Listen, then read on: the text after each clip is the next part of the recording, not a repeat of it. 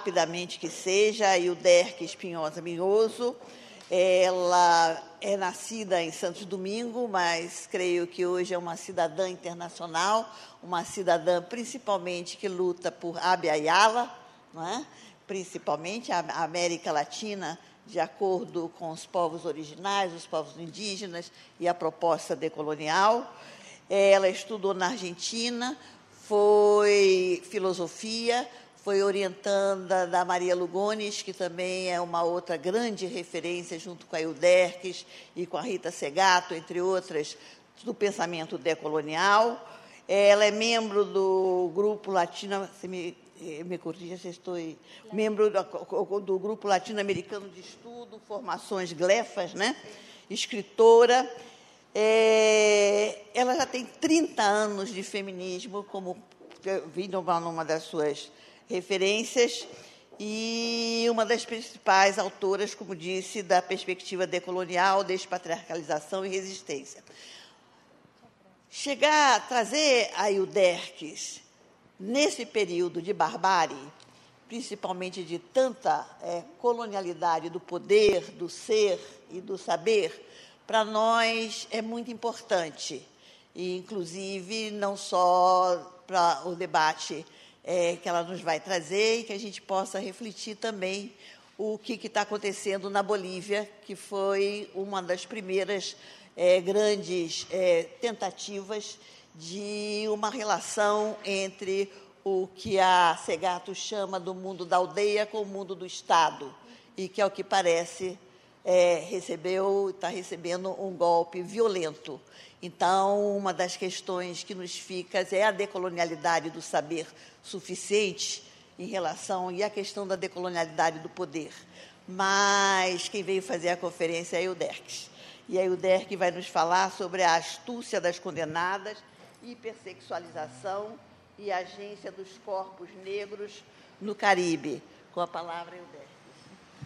Bueno, eh, primero dar las gracias por, por la posibilidad de, de poder ah, conversar con ustedes las reflexiones eh, que vengo haciendo, gracias a las compañeras que me han invitado Canal al, Fórum al foro. porque Eh, feminismo para mí siempre es una é oportunidad que agradezco eh, y que siempre me sorprende, me- no deja de sorprenderme, digamos, eh, que yo esté aquí hoy de este lado y ustedes de aquel lado. Este, porque vengo también de aquellos grupos que nunca han tenido la palabra y que em, fueron condenados como que no tenían saber y que no tenían historia, que no tenían agencia eh, y que tenían poco que aportar para los procesos de emancipación y los procesos de construcción de justicia, ¿no?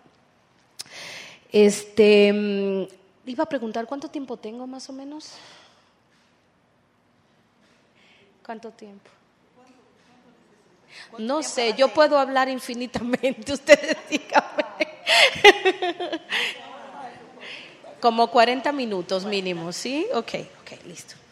Este, em, ¿Por qué digo mínimo? Porque eh, es la primera vez que vengo a un espacio de la UFR. Yo, yo he venido muchas veces invitada eh, por mi amiga Ángela, que no la veo. Por, ah, está, que es profesora de la Unirrío y a quien agradezco que me abrió espacio aquí en, Brasil en un momento donde todavía no era muy escuchada y no, no tenía cierto el reconocimiento que tengo ahora.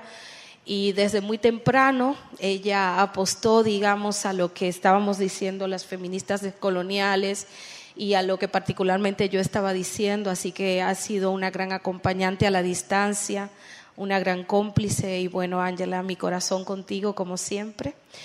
Este, y siendo que esta es la primera vez que vengo a este espacio de la UFRJ, em, creo que sería bueno muy rápidamente em, decir desde dónde hablo, ¿no? Em, y por qué hablo, si se podría decir así. ¿Por qué, por qué he insistido en hablar y en decir algo y a veces tener que gritar tan fuerte para que la mirada feminista fuera capaz de voltearse y mirarme o mirar a otras como yo, ¿no? Este, como saben, pues em, me nombro como feminista descolonial. Tuve la, yo vengo de República Dominicana, eh, esa pequeña isla en el centro del Caribe donde inició eh, la colonialidad. Allí fue que gritaron tierra y allá fue donde se crearon todas las fue el, el, inicio del laboratorio de modernidad por parte de Europa. Está el primer ayuntamiento, la primera iglesia, la primera catedral, la primera universidad de América. Nuestras ruinas coloniales hablan de la primera llegada de evangelización y de creación de las instituciones coloniales, ¿no? Este, vengo de ese pequeño pueblo olvidado. Al lado tenemos Haití, que fue la primera gran revolución, eh, que al mismo tiempo fue eh, revolución de esclavos y que anula la esclavitud, y la primera independencia de América, ¿no?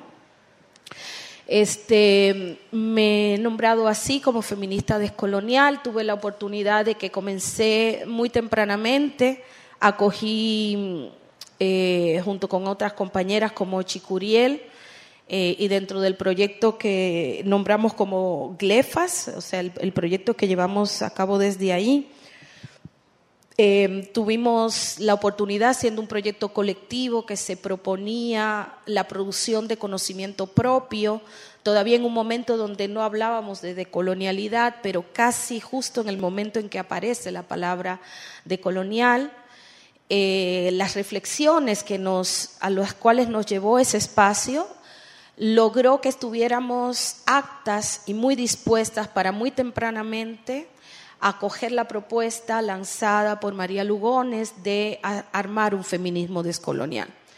Digamos que en América Latina fuimos las primeras que nos nombramos como feministas descoloniales. ¿sí?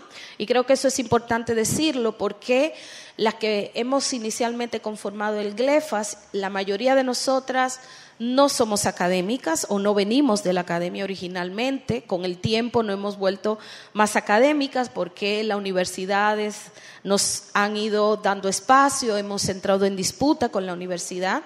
Pero en ese momento fundamentalmente éramos mujeres eh, que veníamos de sectores populares, eh, afrodescendientes, algunas mestizas comprometidas con proyectos emancipatorios antirracistas. Este, y, eh, comenzamos a dialogar en un, en un frente común también con lo que luego va a decantar como, como feminismo comunitario. Al mismo tiempo estuvimos creciendo, éramos hermanas que veníamos caminando en conjunto, todas activistas eh, en contra de la institucionalización del feminismo en la región, eh, que en un momento determinado decimos no podemos seguir eh, dándole espalda a los movimientos sociales eh, y a los levantamientos indígenas y afrodescendientes que se estaban dando en ese momento, digamos, desde eh, durante los 90, pero que se... Em, toma mucho más forma a principio del nuevo siglo. ¿no? Em, la, cuestión, digamos, para nosotras de la producción de conocimiento se volvió un tema central y es lo que quiero posicionar aquí antes de, llegar a, la reflexión que hoy me debería ocupar.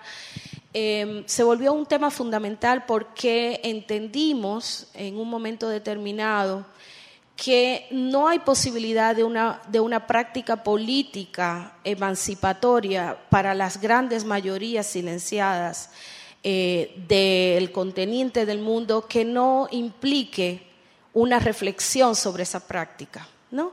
y una reflexión sobre el mundo que nos habita. Entonces estábamos convencidas en ese momento y lo seguimos hoy.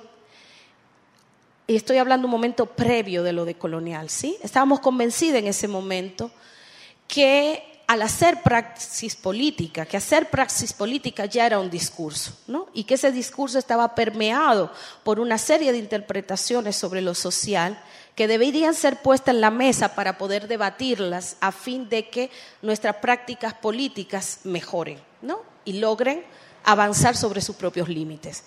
Eso fue lo que eh, nos llevó, digamos, a em, comprometernos con esta cuestión de tenemos, aunque no venimos de familias eh, intelectuales, aunque no venimos de eh, orígenes de la, eh, propios de la gente que se supone que son las que piensan en nuestro continente, nosotros decíamos tenemos que ser capaces de producir una teoría y un pensamiento que nos ayude a mejorar el tipo de política que queremos hacer.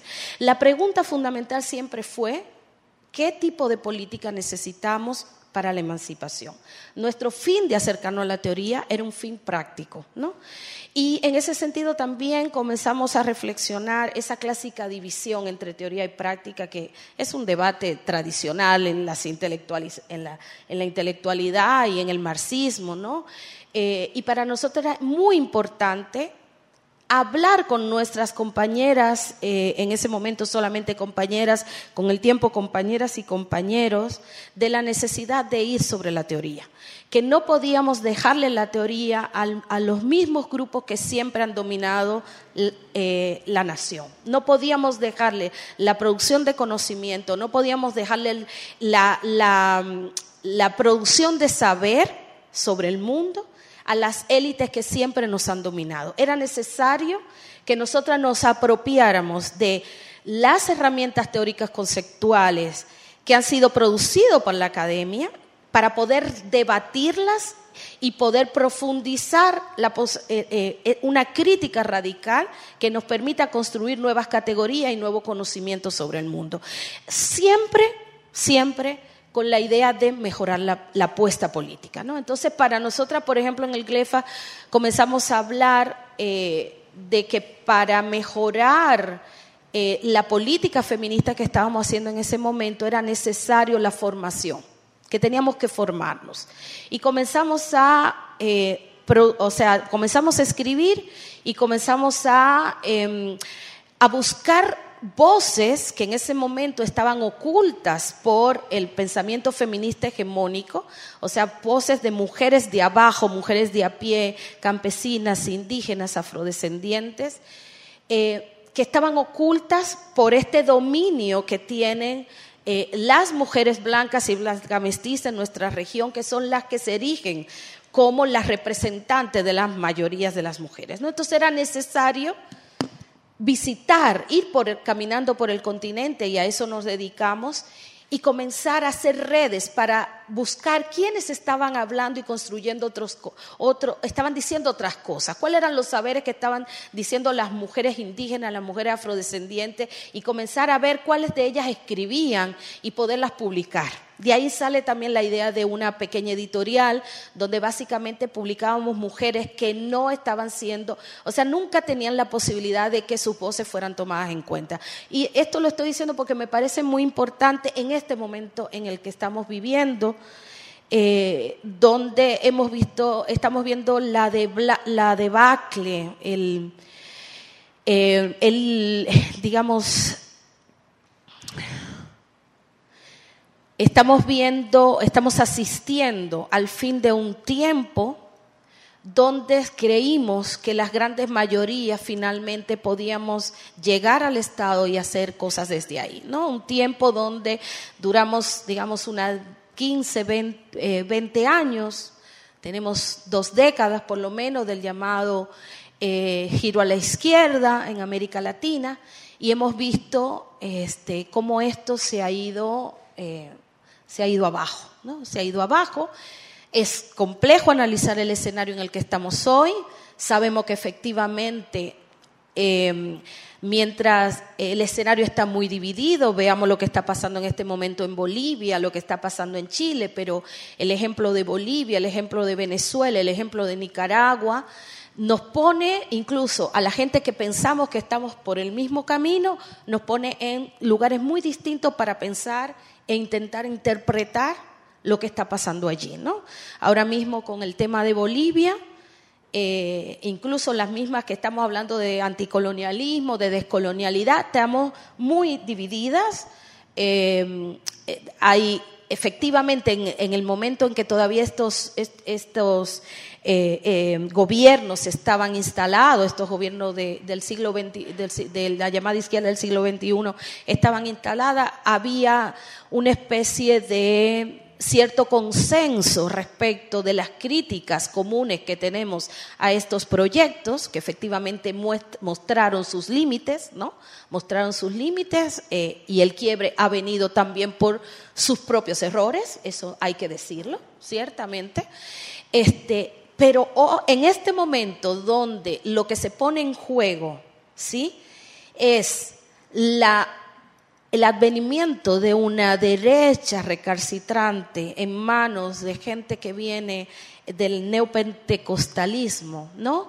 Eh, y, las nuevas iglesias eh, que eh, están ocupando un escenario importante de la política que nos habita, pues entonces aquí aparecen las divisiones, ¿no? Y las diferencias. Y entonces aparece quienes insisten en mantener en este momento una crítica que, es que debería ser una crítica interna y quienes decimos en este momento una política radical y un análisis radical de lo que está pasando no puede pasar por encima de un análisis contextual, estratégico, respecto de cuáles son los cuerpos que están siendo puestos en juego en, en, la, en solamente la posibilidad de que estos gobiernos ante los cuales tenemos una crítica desaparezcan. Y lo que aparezca entonces es una derecha eh, neoliberal en su máxima expresión. ¿no? Entonces, em, de todas formas, lo interesante de este momento es que se nos aparece un escenario donde la política feminista está muy activa y eso me gusta. Creo que, que, esto nos habla de que hemos dado un salto. Yo creo que eh, todo lo que ha sido la apuesta de colonial eh, y el, el, mismo feminismo de colonial, cuando comienza a hablar, necesitamos producir conocimiento propio, teoría propia, tener un análisis propio eh, del, del mundo que estamos habitando, ha generado la posibilidad, digamos, de que hoy hayamos mucha gente que estemos pensando muchas cosas y estemos debatiendo. Y eso también habla, digamos, de una política sana en cierto sentido, ¿no? Porque hay un debate. ¿Estoy hablando muy rápido? Sí. Ay, perdón. bueno, intento de hacerlo más despacio. Eh, yo soy muy, este, pasional. Bueno, este, mm, bueno, entonces eso por un lado, eh, eh, pero la, idea fundamental que quiero dejar aquí es entonces que para nosotras la teoría eh, o, la, la, producción de conocimiento, la posibilidad de, del debate, de pensar críticamente el mundo se vuelve una tarea fundamental.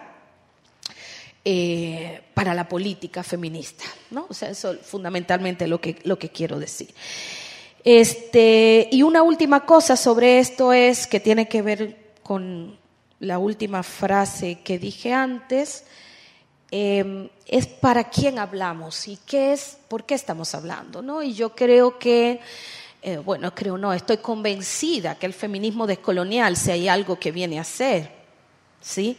Es asumir en su máxima radicalidad esa idea que produjo la propia epistemología feminista cuando decía que la posibilidad de una interpretación de la dominación, eh, una, o sea, la posibilidad de una interpretación más adecuada eh, de la dominación debería venir de abajo hacia arriba y no de arriba hacia abajo.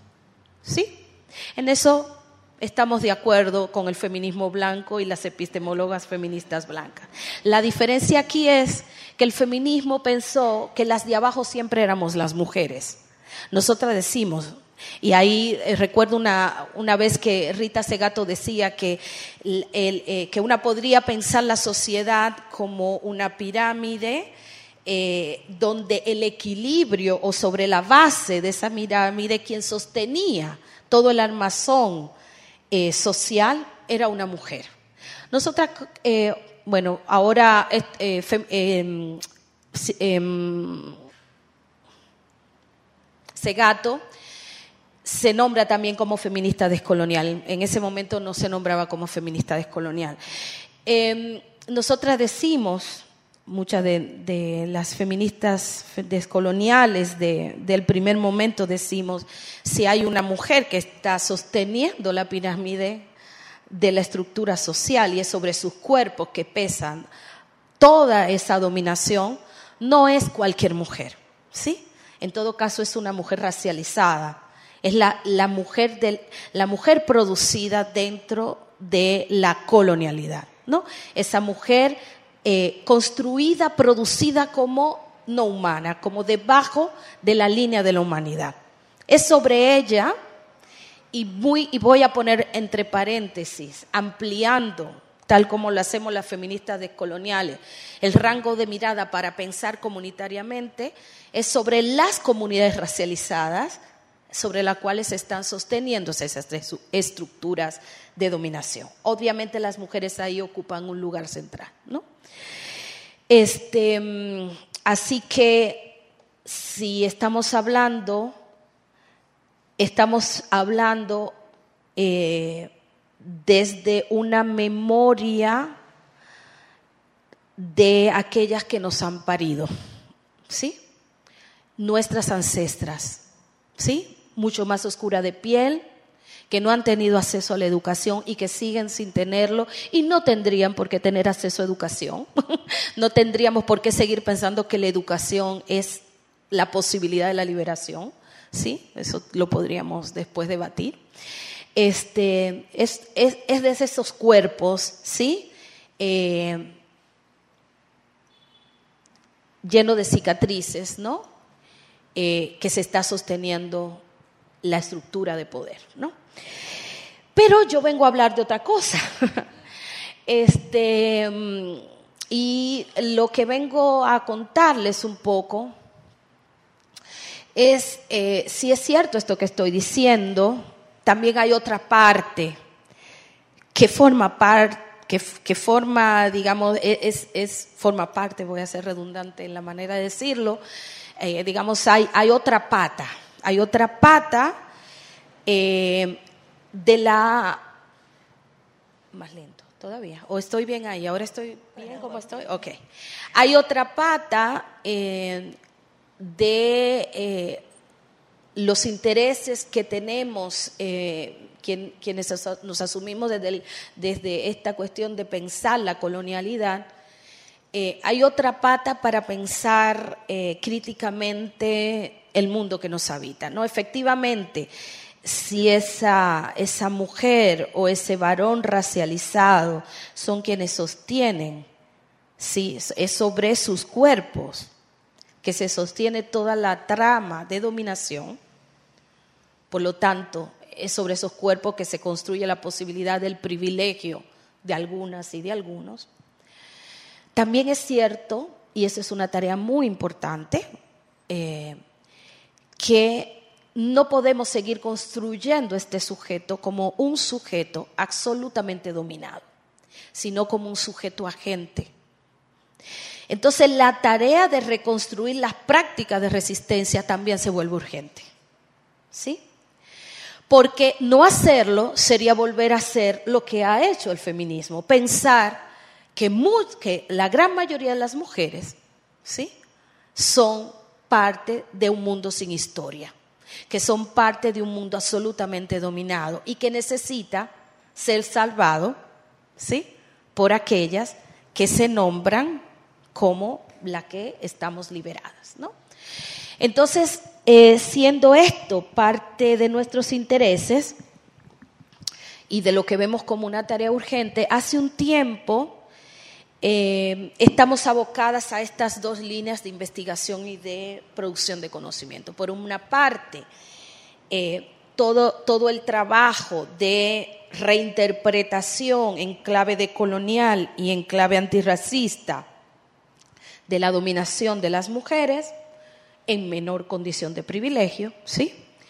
Y por el otro lado, poder restituir ese lugar de agencia de aquellas que son construidas como pura dominación, ¿sí?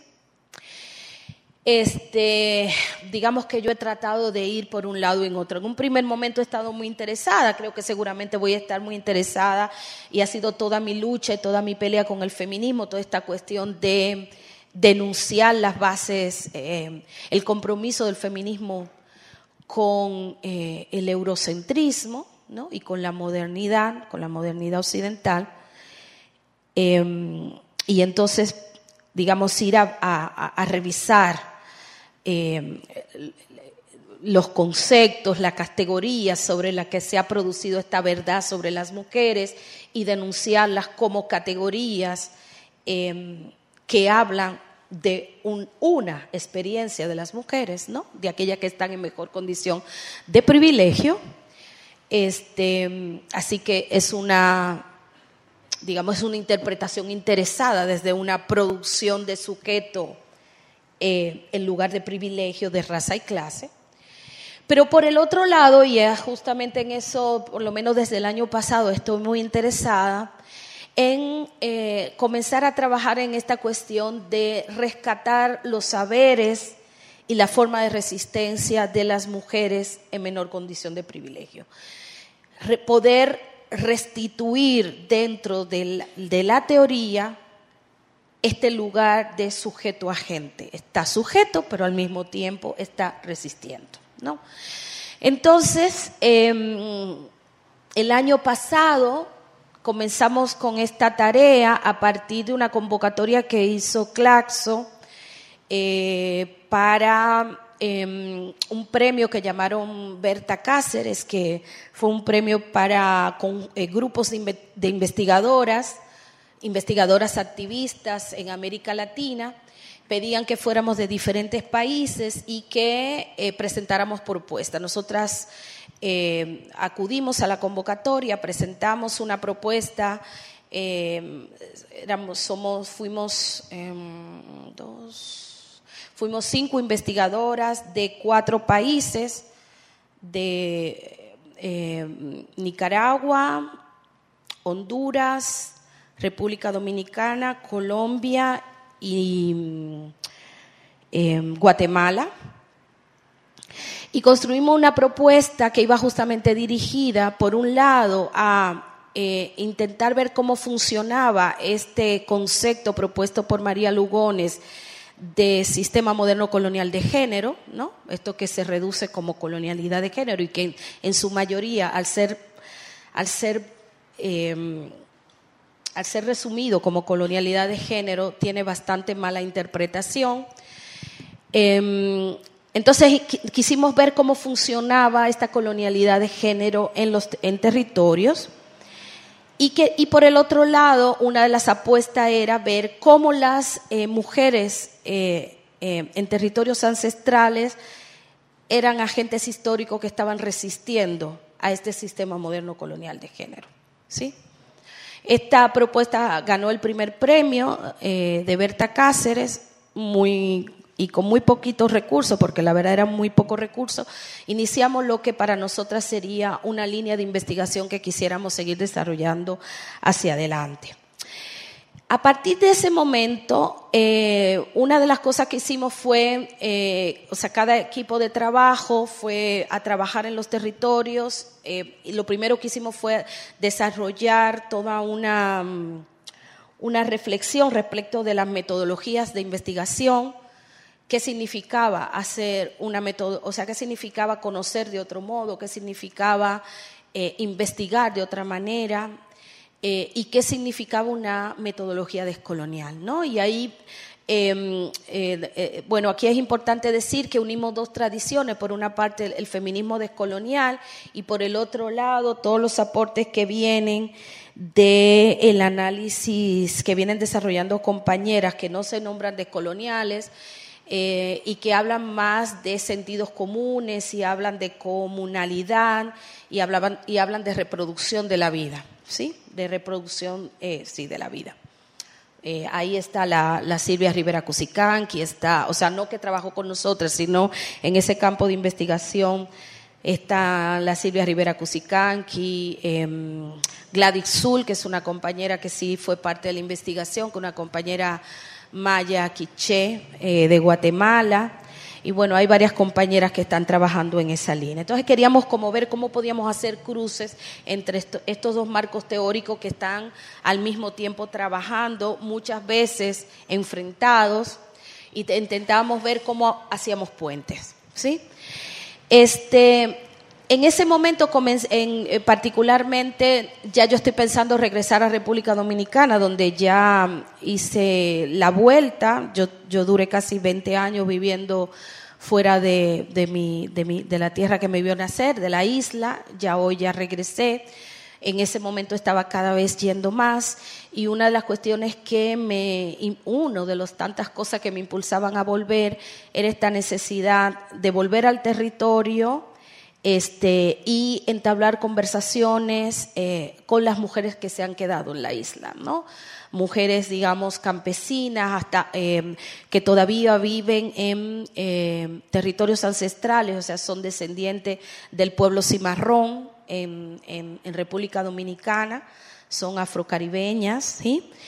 Eh, y ya nosotras veníamos haciendo una escuelita descolonial con niñas, niños, adolescentes de estas comunidades, tratando de eh, llevar un trabajo de recuperación eh, del valor de su propia cultura, de, su forma de vida y de la memoria histórica de las abuelas y de los abuelos, pero sobre todo de las abuelas. Entonces comenzamos ahí a entablar una relación eh, en el campo, digamos, con, gente que es muy cercana a, Santo Domingo. Este, y entonces comenzamos a hablar con, decidimos comenzar a, seguir eh, hablando con tres generaciones de mujeres eh, abuelas, madres e hijas. Eh, y básicamente eso es lo que hacemos en esa investigación con la idea de ver cómo ellas, eh, digamos, cómo, cómo ellas, em, cuál es el tipo de vidas que han tenido, que han podido tener, cuáles memorias tienen de, de esas vidas que han tenido, cómo ellas piensan la trama comunal, comunitaria en, en la que viven Em, cuáles son, eh, digamos, aquellas, em, eh, podría decir, las, las formas de, cómo, cómo ven las formas de dominación, aquello que tienen que enfrentar cotidianamente y cuáles son las estrategias que ellas han usado para enfrentar eh, pues la dominación, ¿cierto? Em, y ahí empezamos entonces ya esta ruta de investigación. Con el tiempo, pues eh, he comenzado pues a ampliar un poco esto. Esto está ahora por publicarse, apenas el inicio de ese trabajo que pretendemos que continúe. Eh, pero había otra, otro elemento que yo por otro lado había comenzado a hacer y era que yo estaba, había estado dando para Flaxo un curso eh, sobre el, que era sobre arte y de colonialidad. Y ahí entonces yo propuse un módulo, fue un curso, o sea, era un módulo dentro de un curso que duraba ocho meses, y yo propuse un módulo para pensar la cuestión de las estéticas y la, pensar la cuestión de la producción del sujeto colonial racializado, ¿sí? Eh, cuando yo comienzo a trabajar esto, me quedan 10 minutos, cuando yo comienzo a trabajar esto, yo eh, lo primero que hago es comenzar a hacer una revisión histórica de cómo ha sido producida toda una estética y toda una forma de representación de ese sujeto colonial racializado. ¿Cuáles son las representaciones que Europa hizo y sigue haciendo? Pero que su base la tiene desde la época colonial y sobre todo en los siglos XVI, XVII y XVIII, sobre quiénes eran esa gente, esos, esos otros pueblos, esos pueblos extraeuropeos que ellos habían descubierto y que se preguntaban si eran humanos o no humanos. ¿no?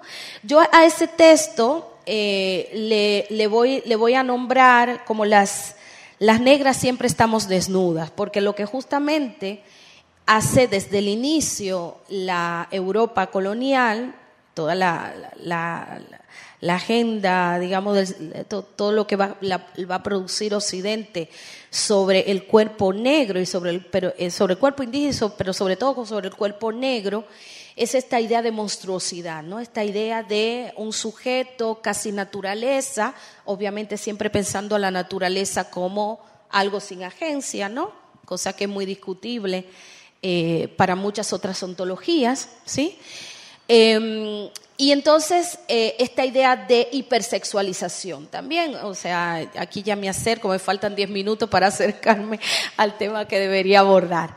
Em, en, este, en esta especie de investigación que hago para este curso, entonces me doy cuenta cómo la antropología, la etnografía, eh, el inicio de la fotografía, eh, dan cuenta, o sea, están surgiendo justamente para poder producir ese sujeto como un sujeto externo a la modernidad eh, y como un sujeto que es más naturaleza que humano, ¿no?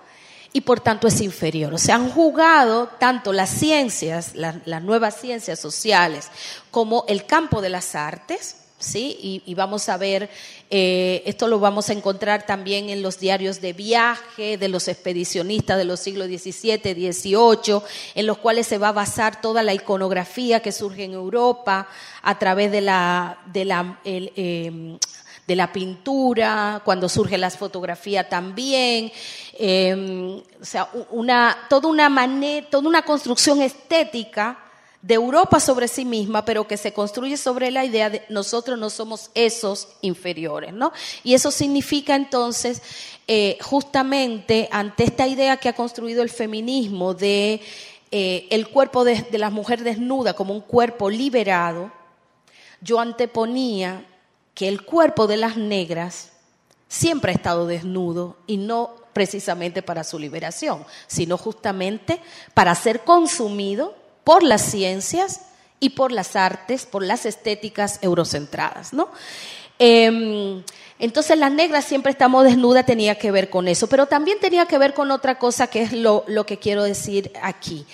La, digamos, ante, ante esta cuestión surge eh, digamos, hay, hay una memoria que tenemos nosotras de cómo la teorización feminista también se ha acercado a los cuerpos de las condenadas del mundo, pensándolo justamente en esta línea que yo estoy diciendo, ¿no? Cuerpos absolutamente condenados, absolutamente eh, sin agencia, y eso ha implicado cuando el feminismo muchas veces intenta superar el mirarse en su propio ombligo y entonces mirar a las otras, es también parte de esta misma narrativa que construye a las otras como ese sujeto exterior a la modernidad. ¿no? Y eso ha significado entonces, cuando se acercan a pensar eh, a las mujeres afrodescendientes sobre todo, y sobre todo afrocaribeñas, Em, pero también podríamos pensar la mulata, por ejemplo, esta figura de la mulata. Cuando nos, las feministas nos hemos acercado muchas veces lo que, lo que tendemos dentro de esta lectura eurocéntrica es pensar esa sujeta como una sujeta totalmente colonizada, totalmente enajenada y víctima de un sistema que la ha hipersexualizado. ¿no?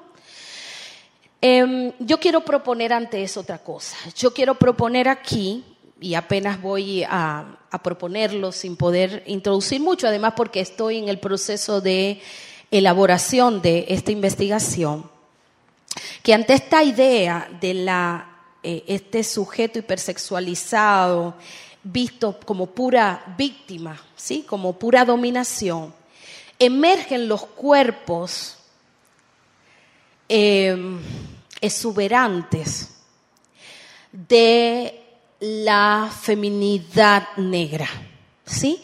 Como unos cuerpos que tampoco se dejan dominar ni se dejan consumir tan fácilmente, ¿sí? ¿Qué es lo que quiero decir eso? Hay toda una serie de productos culturales cotidianos eh, que están imbrincados en la viva de resistencia de las mujeres afrodescendientes y afrocaribeñas, eh, que hablan de rupturas con, digamos, estas narrativas que la ven como pura dominación. ¿no?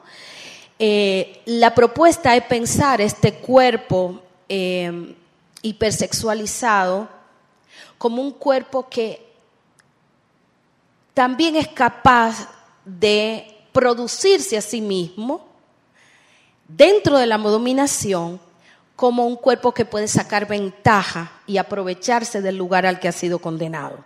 Y entonces tú vas, y en un momento pensé traer un PowerPoint, pero la verdad ya tengo para, para poner algunas imágenes, pero ya vengo hace muchas semanas em, recorriendo lugares y, y, dando charlas y entonces ya no, no, no me dio tiempo a prepararlo para poder acercarles a eh, unas, o sea, para poderle acercarle a imágenes de cómo las mujeres em, negras están todo el tiempo subvirtiendo esta narrativa de dominación. Y hay esta idea de eh, hacer de la dominación otra cosa.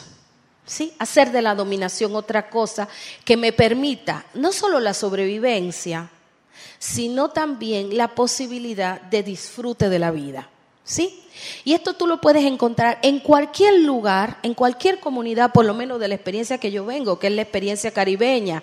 Pero, si pero no solamente la experiencia caribeña eh, de, la, de, las islas del Caribe, sino una puede pensar las, la experiencia de, eh, de la diáspora africana dentro del continente, como la posibilidad del disfrute, del baile, de la música, una música que se disfrutan unos cuerpos eh, que exacerban la sexualidad y hacen de la sexualidad una agencia productiva hacia sí misma.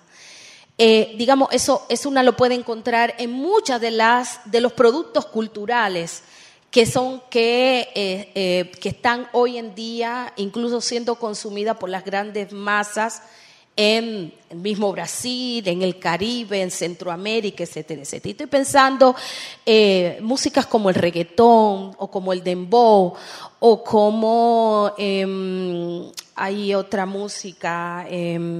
Bueno, hay, muchas músicas que pondríamos aquí, la, champeta em, eh, africana que, que, se baila hoy en la parte del Caribe colombiano, donde una, una ve una mujer que acepta gustosamente la posibilidad de disfrute de su sexualidad. Es una sexualidad hipersexualizada a los ojos de la moralidad blanca occidental ¿sí?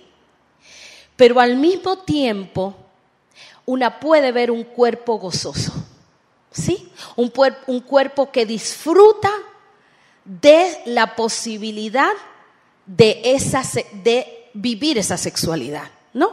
Una sexualidad que se expresa de una manera muchas veces vulgar para la moralidad blanco-burguesa de nuestro continente, de las buenas normas y de las buenas costumbres, ¿sí?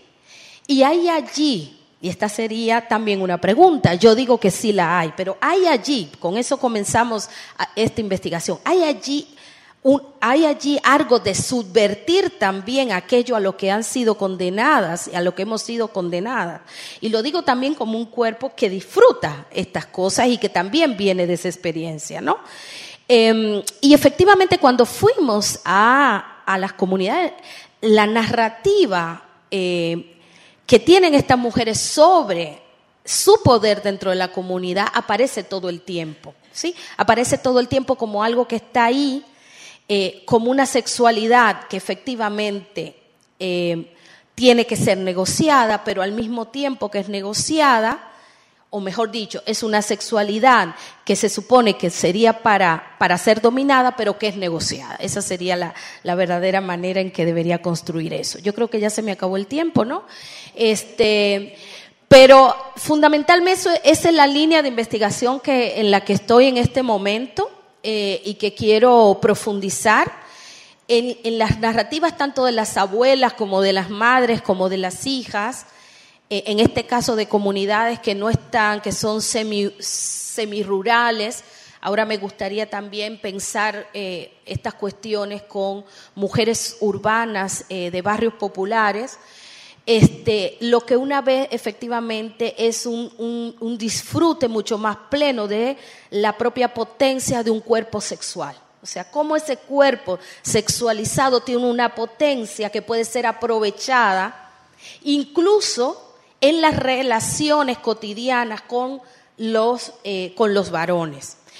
Eh, hay, hay, una memoria atrás de, de, esto que yo ahora estoy acercándome otra vez, y es que muy tempranamente cuando yo comencé a, hacer trabajo con comunidad, yo vengo de una comunidad eh, popular, en, de un barrio popular en la, en la ciudad de Santo Domingo, eh, pero luego yo salí de allí, ¿no? Y luego comencé a recorrer el país.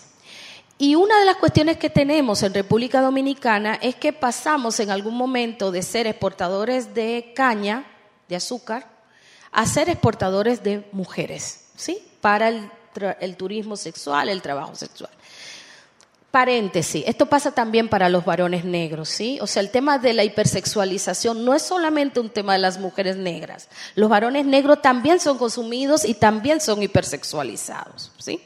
Cierro paréntesis, eh, porque creo que eso es importante para no seguir haciendo este juego de, ay, solamente las mujeres. No, los dos cuer los cuerpos negros son, eh, y me acuerdo un trabajo de Bell Hooks que habla de devorar al otro, un artículo muy bonito que ella tiene, donde habla cómo los cuerpos negros son consumidos por esta hambre blanca de consumir lo otro, ¿no?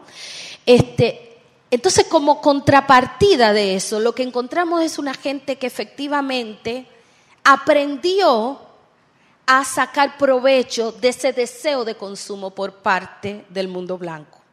Y entonces tú encuentras, por ejemplo, muchas mujeres que salen, que deciden no ser trabajadora doméstica, porque su único destino sería ser trabajadora doméstica, o estar en una maquila, ¿sí? trabajando Usted, no sé si saben lo que son maquilas, son, eh, ¿se, ¿se, entiende? Eh, ¿No? Em, ¿eh?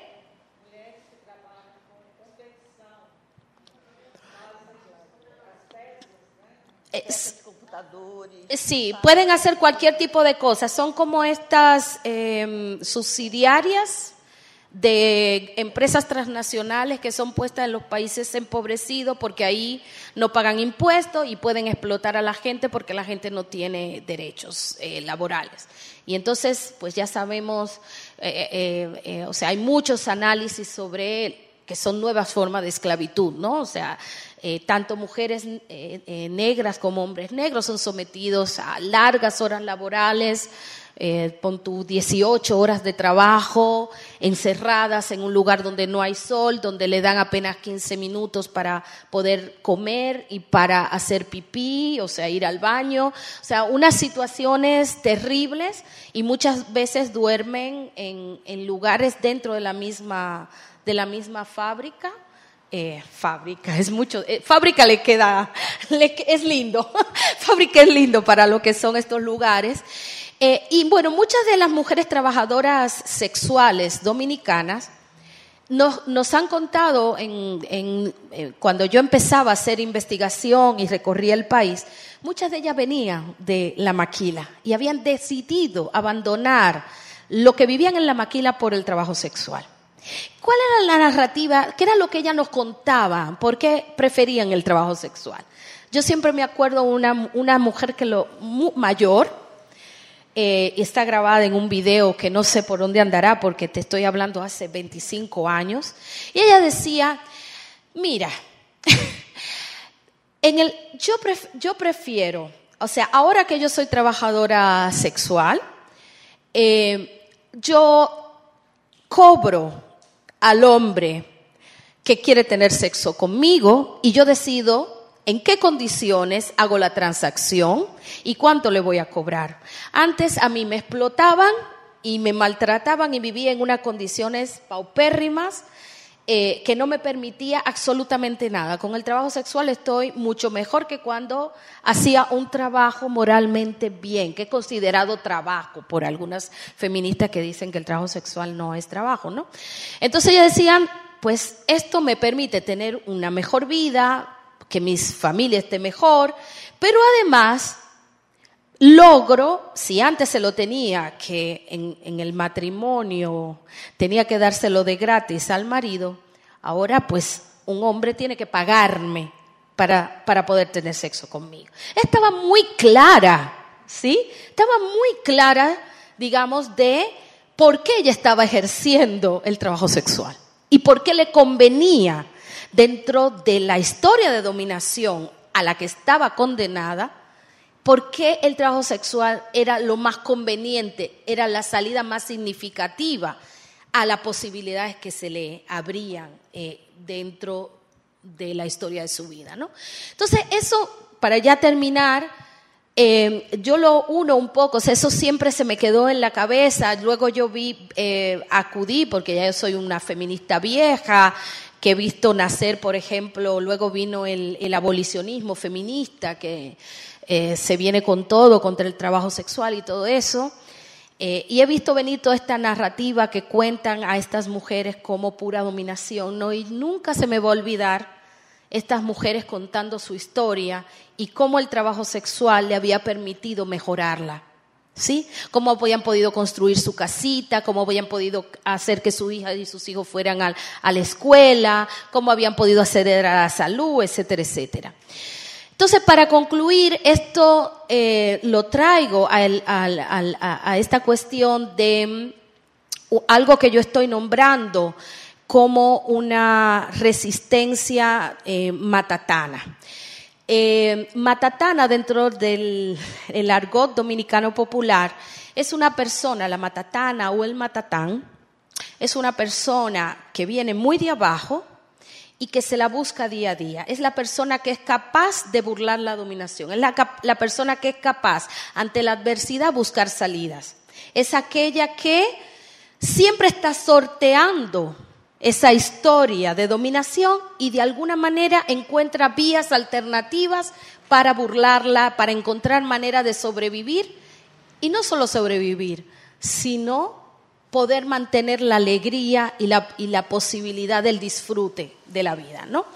Entonces, em, hablo de una, de una racionalidad matatana, que, es que sería una racionalidad no transparente, no es una racionalidad pura y no es una racionalidad de resistencia al estilo que Occidente nos pretende que pensemos las racionalidades políticas. La racionalidad patatana no sería una racionalidad que se nombra a sí misma, ¿sí?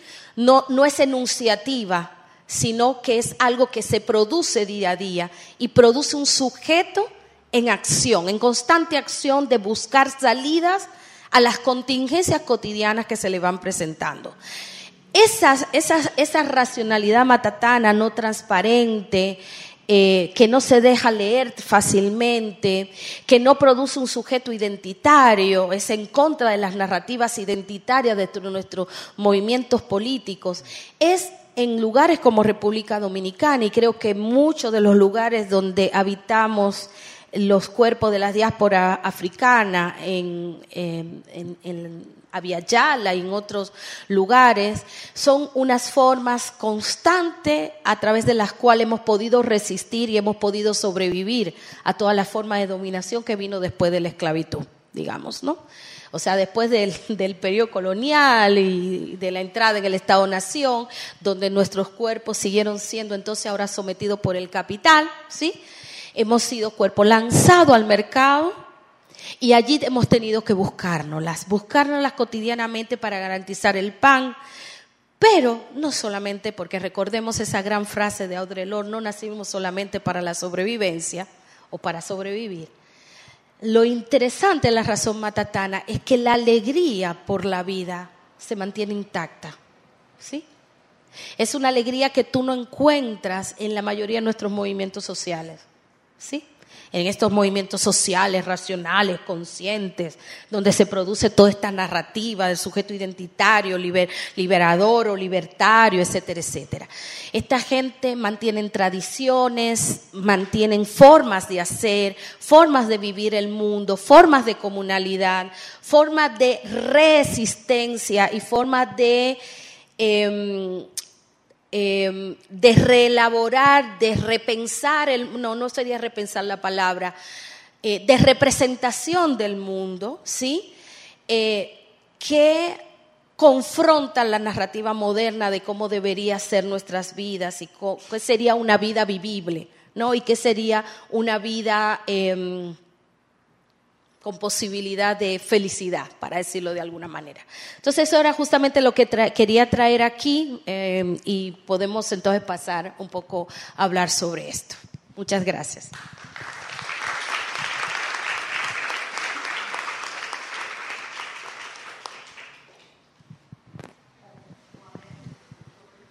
A gente pode fazer uma rodada, né? Eu acho.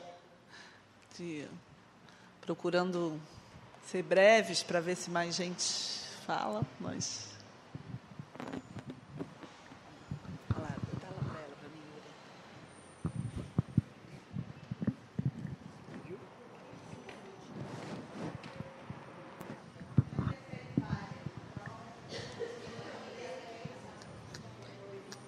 É, posso? É, boa noite. É, meu nome é Caroline Marim. Uh, eu vou falar. É, ah, português? Ah, ok. Melhor. É, bom, eu tenho trabalhado, vou apresentar na segunda-feira, sobre é, uma questão estética, que realmente é uma proposta de decolonização do olhar, né? ou enfim, como que a gente revê a visualidade, principalmente, né? que está muito presente dentro né? do modelo do Norte. E, claro, eu tenho me atentado bastante por essas questões estéticas e tenho tentado trazer para exatamente para o corpo, para outras potências né, que a gente tem, principalmente no Brasil, né, e que, que fazem parte né, da, da nossa cultura fortemente.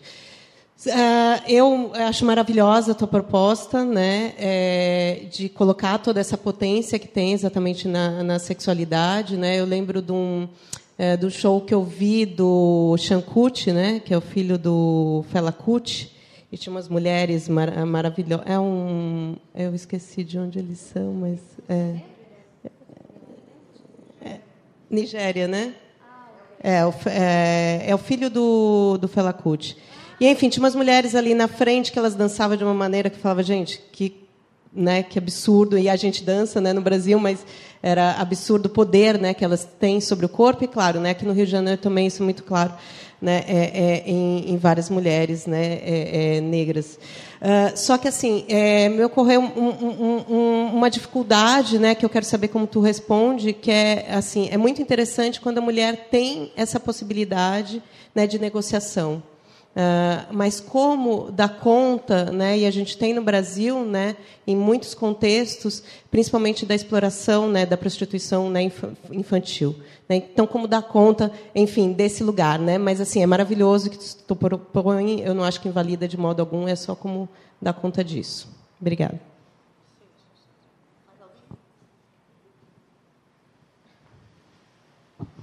Oi, é, boa noite. Eu sou Laura, eu sou da Colômbia. Posso falar em espanhol ou portuñol?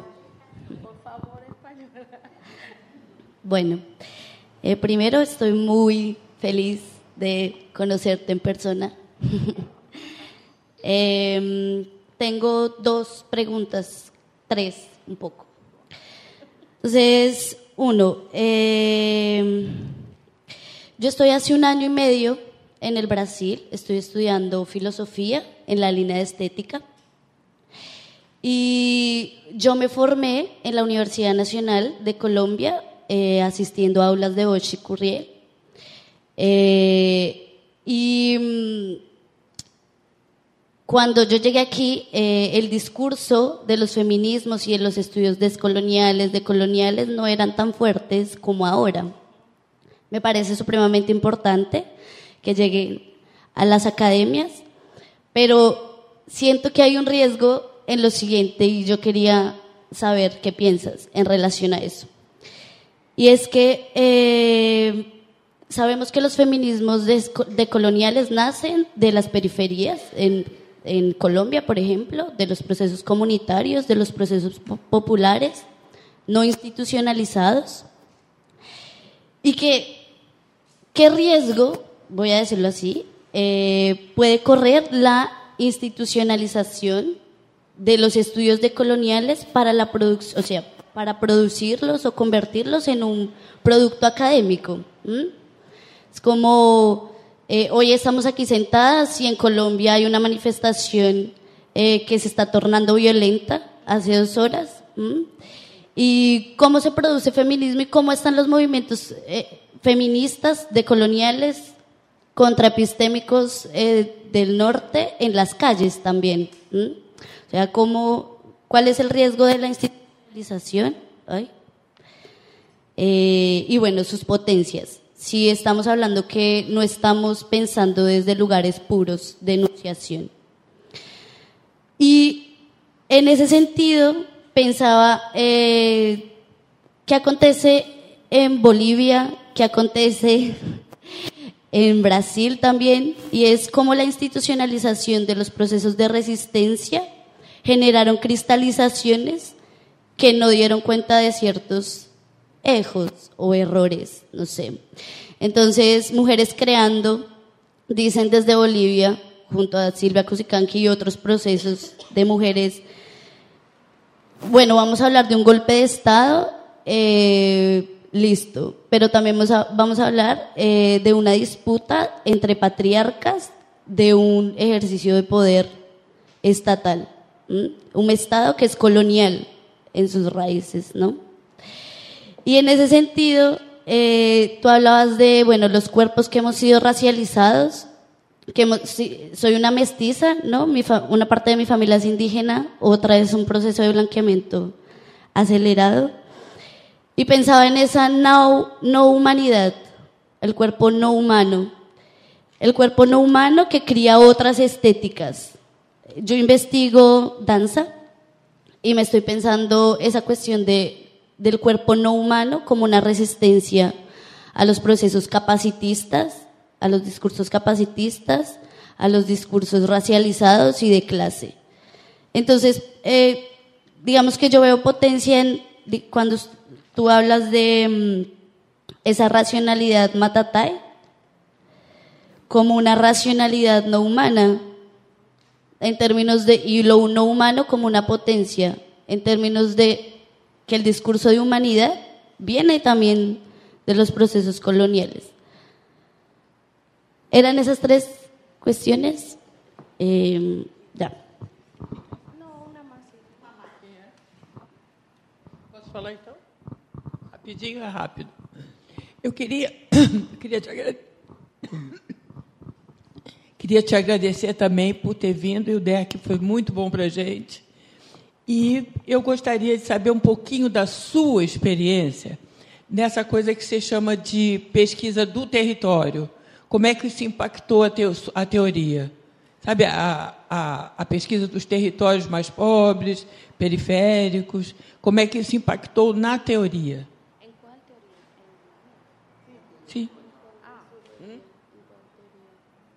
Em qual teoria feminista?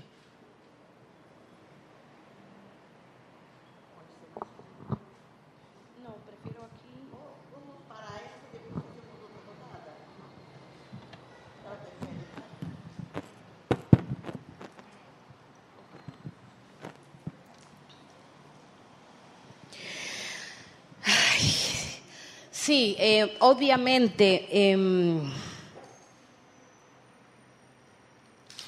pues el tema de la prostitución infantil, pues, ¿no? Y del tráfico de mujeres y el tráfico humano en general, eh, pues es, digamos, es algo que hay que combatir. Yo, yo no, no estoy entrando en esta línea. em, o sea, lo, que yo estoy, lo que yo estoy trabajando no, y lo que estoy diciendo no apunta a eh, instituciones como, eh, eh, digamos, el- la trata o el tráfico, ¿no? O sea, no, no estoy aquí con esto diciendo que es lo que genera, o sea, muchas veces se tiende a, hay una delgada línea, pero la existe, ¿sí? Hay una delgada línea, pero la existe, y no es lo mismo eh, o no es exactamente lo mismo aquellas mujeres que deciden ejercer la prostitución como una salida, eh, que toman, eh, en este caso, conscientemente, ¿sí? Este, y aquellas que pues son traficadas. Yo creo que ahí hay, un, hay una diferencia importante, ¿no?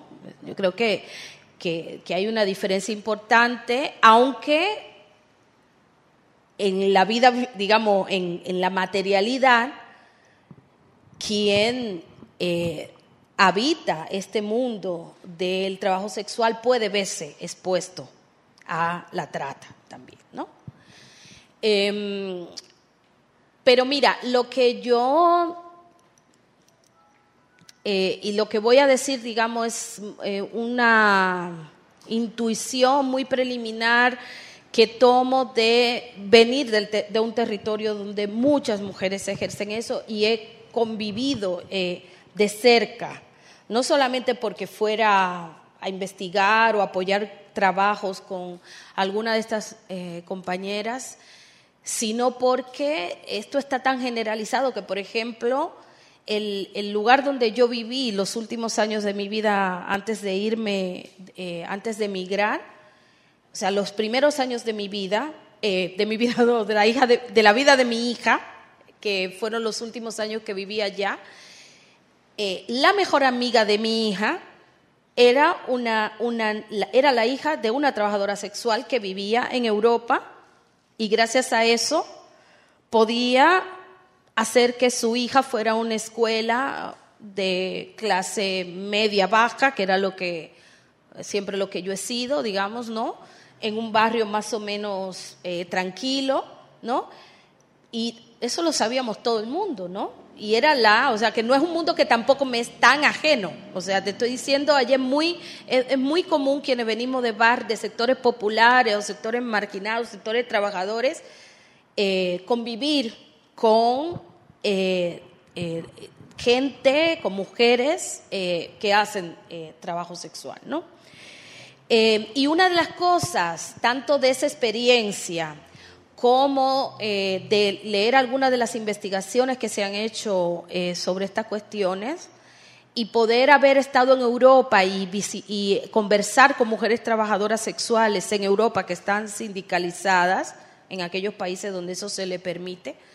Y la verdad que las, las historias que ellas cuentan es que la mayoría de ellas se fueron una era la que llevaba la otra, ¿sí? O sea, salía una de la comunidad y esa otra se llevaba la otra y se llevaba la otra y se iban yendo en, redes que, se, que, se, que, iban haciendo que atravesaran el océano y que se fueran a Estados Unidos o que se fueran, que se fueran a Europa o que se fuera a Argentina, ¿sí?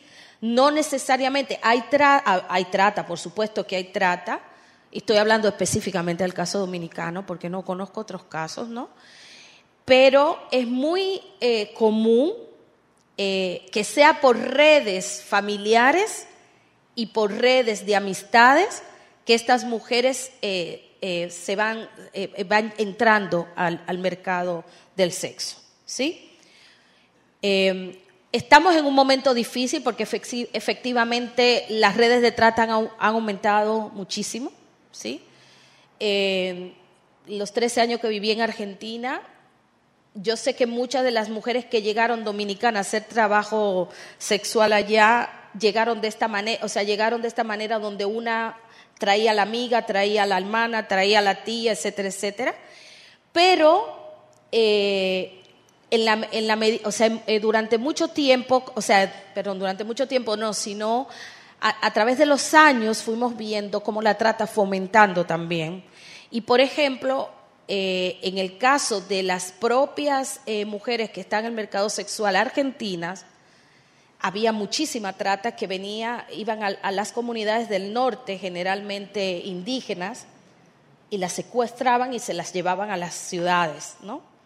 Eh, fueran las grandes ciudades o ciudades intermedias, y esto fue muy denunciado en algún momento. Y eso yo creo que continúa. Y tú tienes la trata en México, que es terrible, en Centroamérica es terrible, Em, o sea, estamos viviendo en un mundo de descomposición en su máxima expresión y eso significa cada vez, obviamente, que los cuerpos de las mujeres menores en, menor condición de privilegio están cada vez más en peligro, ¿no? Entonces, eso es algo que también yo creo que merece trabajarse de manera particular y, eh, digamos, eh, eh, y muy específica también para ver estas redes eh, eh, de, trata humana en todos los sentidos, porque también no quedamos solamente con la trata para el trabajo sexual, pero también hay mucha trata para eh, producción de ropa y para producción de muchísimas otras cosas, ¿no? Entonces estamos, estamos en, ese, en ese momento donde los cadáveres se acumulan, ¿no? Ahora mismo hay mucha trata, por ejemplo, para una antes lo hablaba y era como una ficción, pero cada vez tenemos, o sea, yo tengo cada vez más historias cercanas donde sabemos de que efectivamente eso que se venía hablando y una decía es ficción de la trata para eh, productos humanos, ¿cómo se llama? Eh, eh, eh, para Se llama eh, cá trata de órgãos. de órganos, exactamente, eh, para, para sacar los órganos, ¿sí? Eh, ven- Venta de órganos, eso existe hoy día, ¿sí? Y tráfico de órganos, gracias, tráfico de órganos, eh, y es cada vez eh, en, en ciertos lugares de, de, nues- de esta Via Yala, está ocurriendo cada vez más, ¿sí? O sea, toda Centroamérica y, México está ocurriendo esto, ¿no? O sea, la, cantidad de gente desaparecida para estos fines, y ahí no es solamente mujeres, ¿eh? Hombres y mujeres, eh, eso hay que decirlo, ¿no? De determinados lugares, determinados territorios, de determinados orígenes que está siendo usado para esto. Entonces, esto es, esto, esto es un tema, digamos, que merece una profundidad eh, y que tiene que, ser ligado, digamos, con un análisis de la violencia en estos tiempos de eh, eh, un, modelo de muerte en su máxima expresión. ¿no? Entonces, no quisiera como irme por esas líneas, tampoco dejar de decir que es algo que me preocupa y creo que nos preocupa a todas. eh, pero no es de esto que yo estoy hablando, estoy hablando de otro tipo de cuestiones que, que creo que sería un error eh, decir que es exactamente lo mismo, porque creo que no lo es, ¿no? O sea, bueno, eh, compañera, muchas gracias por venir. Eh, efectivamente estamos dando seguimiento a la marcha que se está dando en este momento en Bogotá. La Ochi está en la calle ahora con la batucada. Este, y varias compañeras están allá. Si yo hubiera estado, hubiera ido también. Em, yo creo que tu pregunta es clave. Es algo que a mí y creo que a varias de nosotras nos, nos atormenta esta cuestión de el riesgo de la institucionalización de los estudios descoloniales. Em, me parece que es algo en un momento donde ha habido como una viralización de lo de colonial y la pregunta que se hace, lo que se inaugura hoy de ahora somos todos descoloniales, creo que es muy pertinente. ¿Qué significa la, la descolonialidad y qué significa ser parte de esos procesos de descolonización? ¿Cuáles son los cuerpos? ¿Y desde qué lugares enunciativos y desde qué prácticas? Eh, política y de vida, ¿sí? Eh, desde qué compromisos nos estamos enunciando como descoloniales. Yo creo que eso es fundamental, ¿no? Eh, desde el GLEFAS, el grupo de donde yo vengo y del cual también ha sido, eh, es Ochi, miembro, ha sido también María Lugones y varias compañeras, en un momento temprano comenzamos a ver estos procesos de institucionalización de esto del giro de, lo de colonial, ¿no? De las luchas de coloniales, eh, que inicialmente lo vimos, por ejemplo, en Bolivia, cuando armaron este instituto, este ministerio eh, de descolonización y despatriarcalización. Yo tuve oportunidad hace ya, esto estoy hablando, hace como unos siete años, eh, de poder entrevistar gente que eran parte de, de ese, no sé si era ministerio, que era una oficina, o una oficina, no, no recuerdo el rango eh, de descolonización y despatriarcalización. Y efectivamente allí había compañeros y compañeras eh, con una eh, con una gramática, para decirlo de alguna manera, con una gramática descolonial. Su discurso era muy descolonial, ¿sí? El problema venía a la hora de, bueno, cómo poner a dialogar esto con las instituciones del Estado-Nación y con, con el Estado-Nación, ¿no? Eh, es muy complicado. Es muy complicado. Eh, nosotras, eh, como digo, desde el GREFA hemos, hemos hablado mucho sobre esto, no hemos parado. Hemos sido eh, muy críticas a estos procesos de, eh, de armar oficinas o instancias, eh, estructuras de descolonización dentro de estados neocoloniales, ¿sí? Más allá de que allí hubiera una buena intención por parte, porque ojo, esto ha venido por parte de gente comprometida con procesos de descolonización que al ingresar a esto con gobiernos progresistas al Estado han reclamado estos espacios. Esto no se ha dado gratuita, o sea, porque al Estado le ha, querido. Esto lo ha, salido porque hay parte de las intelectualidades que están comprometidas con gobiernos de izquierda que han pedido a estos gobiernos estas instancias, ¿sí? Eh, entonces, es, o sea, es doblemente complicado porque son gente que te maneja muy bien el discurso descolonial y además te, te, te hablan de un interés de producir una descolonización desde la propia estructura. O sea, no, es que ahora vamos a desarmar el Estado. Yo recuerdo eh, en algún momento temprano, cuando surgíamos como feministas descoloniales y apareció también el feminismo comunitario, hablando con Julieta Paredes y eh, ella señalando como muchas compañeras que eran antes eh, compañeras de activismo, como la misma María Galindo, que se terminó quedando con todo lo que fue el trabajo de eh, Mujeres Creando, que en realidad fue una apuesta eh, de Julieta y de María, pero la blanca es la que se queda y la que se apropia con el apropia del proyecto, sí, este y ella estaba siendo en ese momento defenestrada porque ella eh, decidió en ese momento darle un espaldarazo al gobierno de Evo. ¿sí?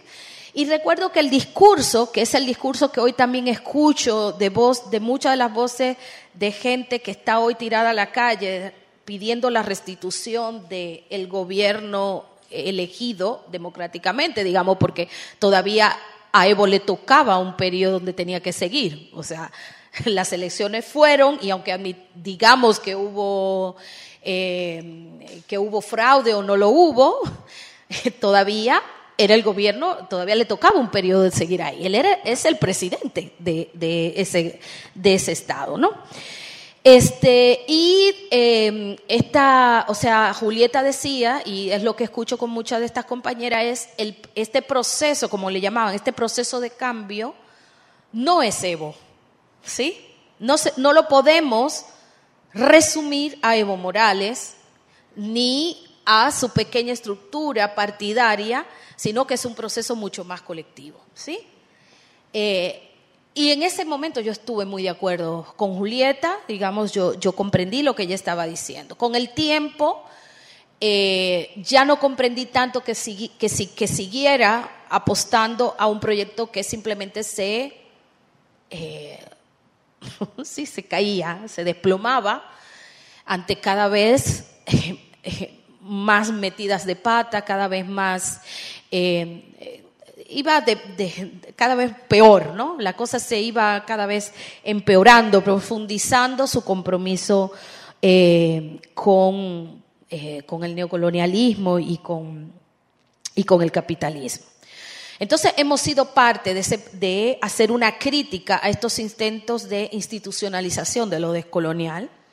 Hemos dicho lo descolonial eh, es, digamos, podríamos decir, lo descolonial no empieza ahora, lo descolonial es una agencia, es un proyecto histórico de resistencia desde el mismo momento que aparece la colonialidad, aparece la descolonialidad. Eso no nos lo podemos apropiar ni siquiera quienes inventamos el término o quienes lo estamos usando. Sí, no podemos pensar que la descolonización empezó ayer o empezó en los años 90 ni empezó hace 20, hace 20, o sea, 20 años. La descolonización empezó en el mismo momento en que se produce el colonialismo, ¿no? Y es parte de las luchas de los pueblos. Bueno, ahora, una cosa es eso ¿sí? O sea, yo creo que hay diferentes niveles que no necesariamente lo tenemos que pensar, o más que niveles, quizá podríamos decir que hay diferentes campos eh, de enunciación y de apuesta política, ¿sí? En ese sentido, yo eh, eh, también con las glefas hemos conversado sobre la cuestión de la universidad. Bueno, ok, no estamos de acuerdo con procesos de, eh, de institucionalización, de oficinas estatales, de descolonización, etcétera, etcétera. ¿Qué pasa con la universidad? ¿Qué, qué vamos a hacer con la universidad? Nos hemos preguntado mucho de esto, hemos ido desde decir, pues lo mismo para la universidad, es un problema muy serio pensar ahora que vamos a descolonizar desde la universidad. Este, hasta posiciones donde entonces comenzamos a decir, bueno, sí, es un problema y también allí hay una potencia. ¿La potencia en qué sentido? Pues la universidad, aunque efectivamente es parte de las estructuras coloniales, porque lo es, es una herencia colonial, ¿sí? Es una herencia que sigue señalando que la producción de conocimiento está en un lugar particular producido por un grupo de personas particulares, ¿sí? que son las que tienen la verdad sobre el mundo. Por lo tanto, la contrapartida de eso, ¿sí? Es todo lo que queda silenciado, todo lo que queda visto como sin conocimiento, ¿sí? Eso es cierto. Pero también es cierto que hace un buen tiempo los movimientos sociales, incluso movimientos populares, movimientos indígenas, movimientos campesinos, movimientos afrodescendientes, han luchado por entrar a las universidades para disputar allí dentro espacios de poder. ¿sí? Entonces la universidad, si bien es parte de la, las instituciones coloniales heredadas, ¿no? también se presenta como eh, en alguna medida como un espacio eh, de, de disputa en términos de producción de conocimientos, que podríamos decir es, respondería también a una racionalidad no muy transparente, no es muy radical, pero que también conlleva ciertos niveles de estrategias políticas en términos de cómo lograr eh, digamos, eh, asestar algunos golpes, eh, sacar algunos ladrillos, como dirían los zapatistas, ¿no? Este, a esa estructura colonial, ¿no? Y, y, tiene que ver, digamos, con la disputa epistémica. ¿Quiénes son los que de verdad piensan? ¿Quiénes son los que de verdad pueden producir conocimiento? Entonces, lo que viendo ya no desde la teoría, porque desde la teoría podemos hacer lo mismo que está haciendo hoy que tú lo traes acá, la María Galindo, que no, ella no, o sea, ellas no dicen que fue golpe de Estado, siguen insistiendo en que no lo es, en otro momento cuando quieren dicen que sí lo es, y luego vuelve y dicen que no lo es, y tú dices, bueno, pero ponte de acuerdo, ¿es golpe de Estado o no es golpe de Estado? ¿Sí? Eh, la, lo que hemos visto ahí no solamente desde este mirar desde afuera, sino involucrarnos y pensar desde lo que está pasando realmente, lo que hemos visto es que la entrada masiva de mucha gente condenada como que no era capaz de pensar y que hoy está teniendo cierto lugar de, eh, de escucha en el continente, ha sido parte de este proceso lento, sufrido, ¿sí? muy sufrido, con muchas heridas, y lento, muy lento, pero que ahí va, de lograr ciertas mínimas transformaciones dentro de este mismo espacio de la, universidad, ¿no? Y eh, digamos, hoy tenemos experiencias magníficas que han sido apropiadas por el mismo eh, universidades populares, universidades indígenas, que están comenzando a producir conocimiento en otro modo, que están, están repensando las metodologías, que están eh, disputándole a eh, ese emporio, o hegemónico de construcción de conocimiento, nosotros también O sea, nosotros sí tenemos capacidad de conocer, sí tenemos o más que de conocer, sí tenemos capacidad de pensar, porque el tema del conocer es un problema, ¿no? es esta idea de yo conozco aquello que está allá afuera, ¿no? Entonces, eh, en ese momento nosotras comenzamos también como a relativizar y a decir, pues sí, es un riesgo, pero también hay allí ciertos niveles de potencia. Donde yo veo el mayor riesgo, en realidad, en la, en la cuestión de la apropiación, ¿sí?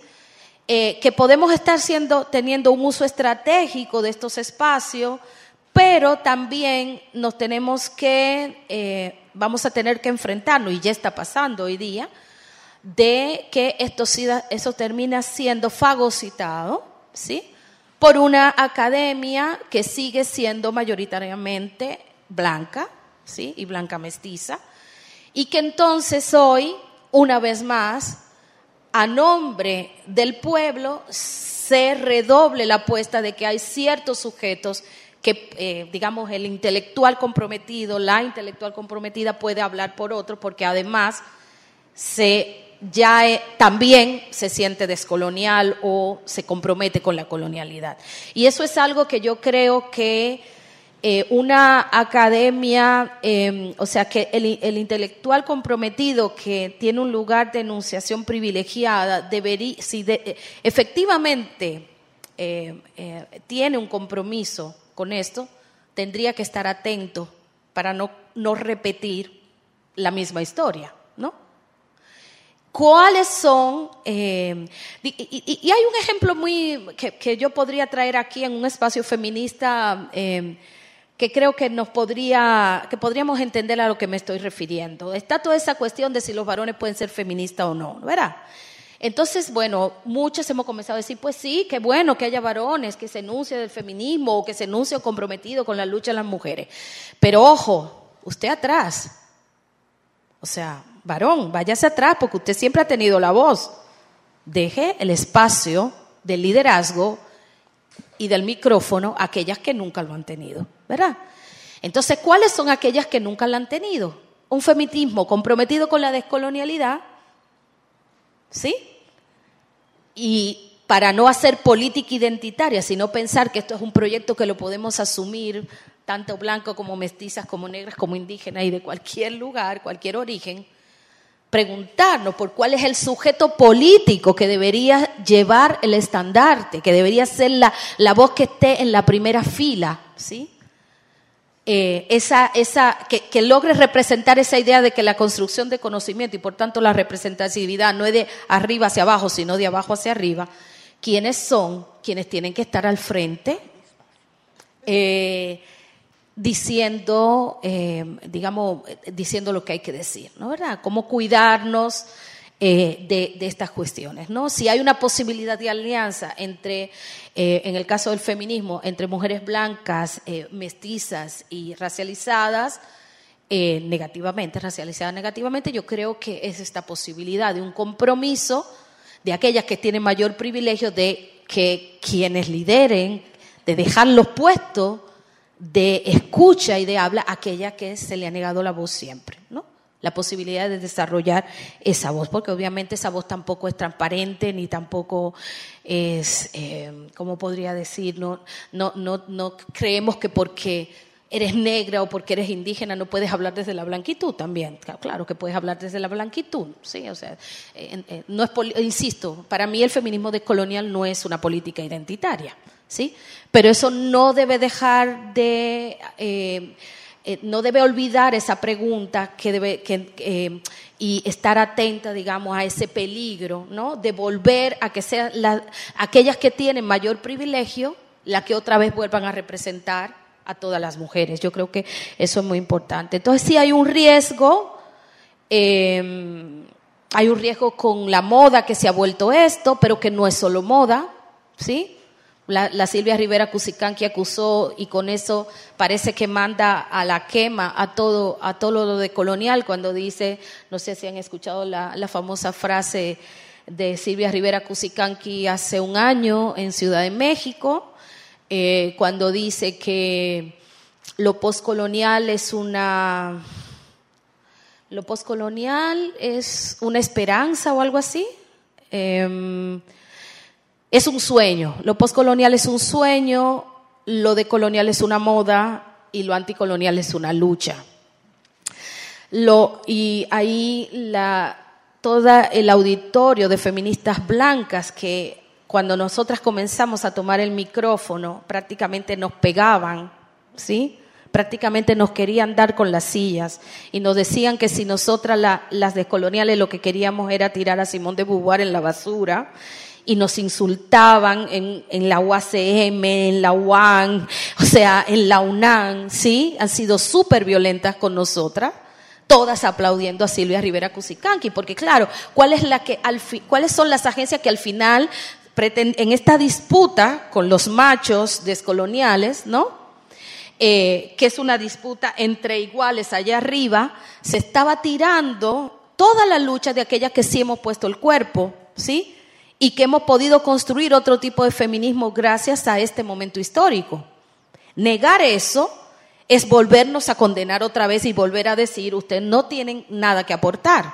Sí, ustedes simplemente son agentes al servicio de estos machos, ¿no? Como también he escuchado, por ejemplo, a eh, eh, Karina Vidaseca cuando dice que las feministas descoloniales en realidad han sido puestas ahí por, por, los, por los descoloniales. O sea, es una falta de respeto, una falta de consideración a, todo lo, este cuerpo, ¿sí? Que ha tenido que enfrentar tantas cosas para poder hoy estar aquí hablando ante ustedes, ¿sí? Eso es desconocer y otra vez volvernos a condenar al mismo lugar de silencio y al mismo lugar de usted no sabe, usted no tiene nada que decir, ¿sí? En fin, bueno, eh, la racionalidad de la matatana como racionalidad humana. Yo no, yo no, dije eso, ¿eh? Yo no dije que, que la racionalidad matatana fuera una racionalidad no humana, pero me quedo pensándolo porque podía ser interesante, ¿eh? eh como esto es algo que estoy en construcción, eh, este tipo de devoluciones me ayudan mucho. Efectivamente, la racionalidad matatana viene desde la, por debajo de la línea de o sea, está siendo producida por debajo de la línea de la humanidad, de lo, lo considerado como humano. Eh, tendría que pensar un poco eso, si, si lo podríamos pensar entonces, o por lo menos como, o sea, no, no sé si habría un tipo de reivindicación allí como no humano. En principio, diría que, que, no hay allí ningún tipo de reivindicación racional, ¿sí? Eh, al estilo racionalidad em, em, eh, positiva eh, a la manera en que la produce Occidente. ¿sí?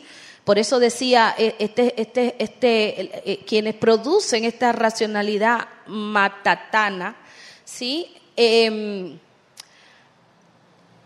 Em, eh, no, no son cuerpos que se están enunciando a sí mismos, eh, ¿cómo podría decir? De, una forma, desde una reivindicación identitaria o desde un lugar, eh, yo eh, soy la representación de la liberación. No, no hay un discurso positivo ahí, no hay, un, no hay una enunciación como tal de ese sujeto, ¿no? Simplemente está haciéndolo.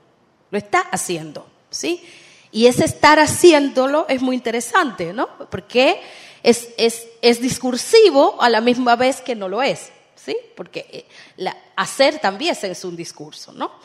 Pero, y una cosa que se me olvidó decir sobre este, esto que estoy caracterizando así, eh, es que este, eh, esta cuestión de que no, no es una, una racionalidad em, que produce un discurso identitario y enunciativo, es que muchas veces este, este tipo de racionalidad, al mismo tiempo que hace algo que para, frena o atenta o confronta los sentidos de la modernidad occidental, aprende el discurso del amo.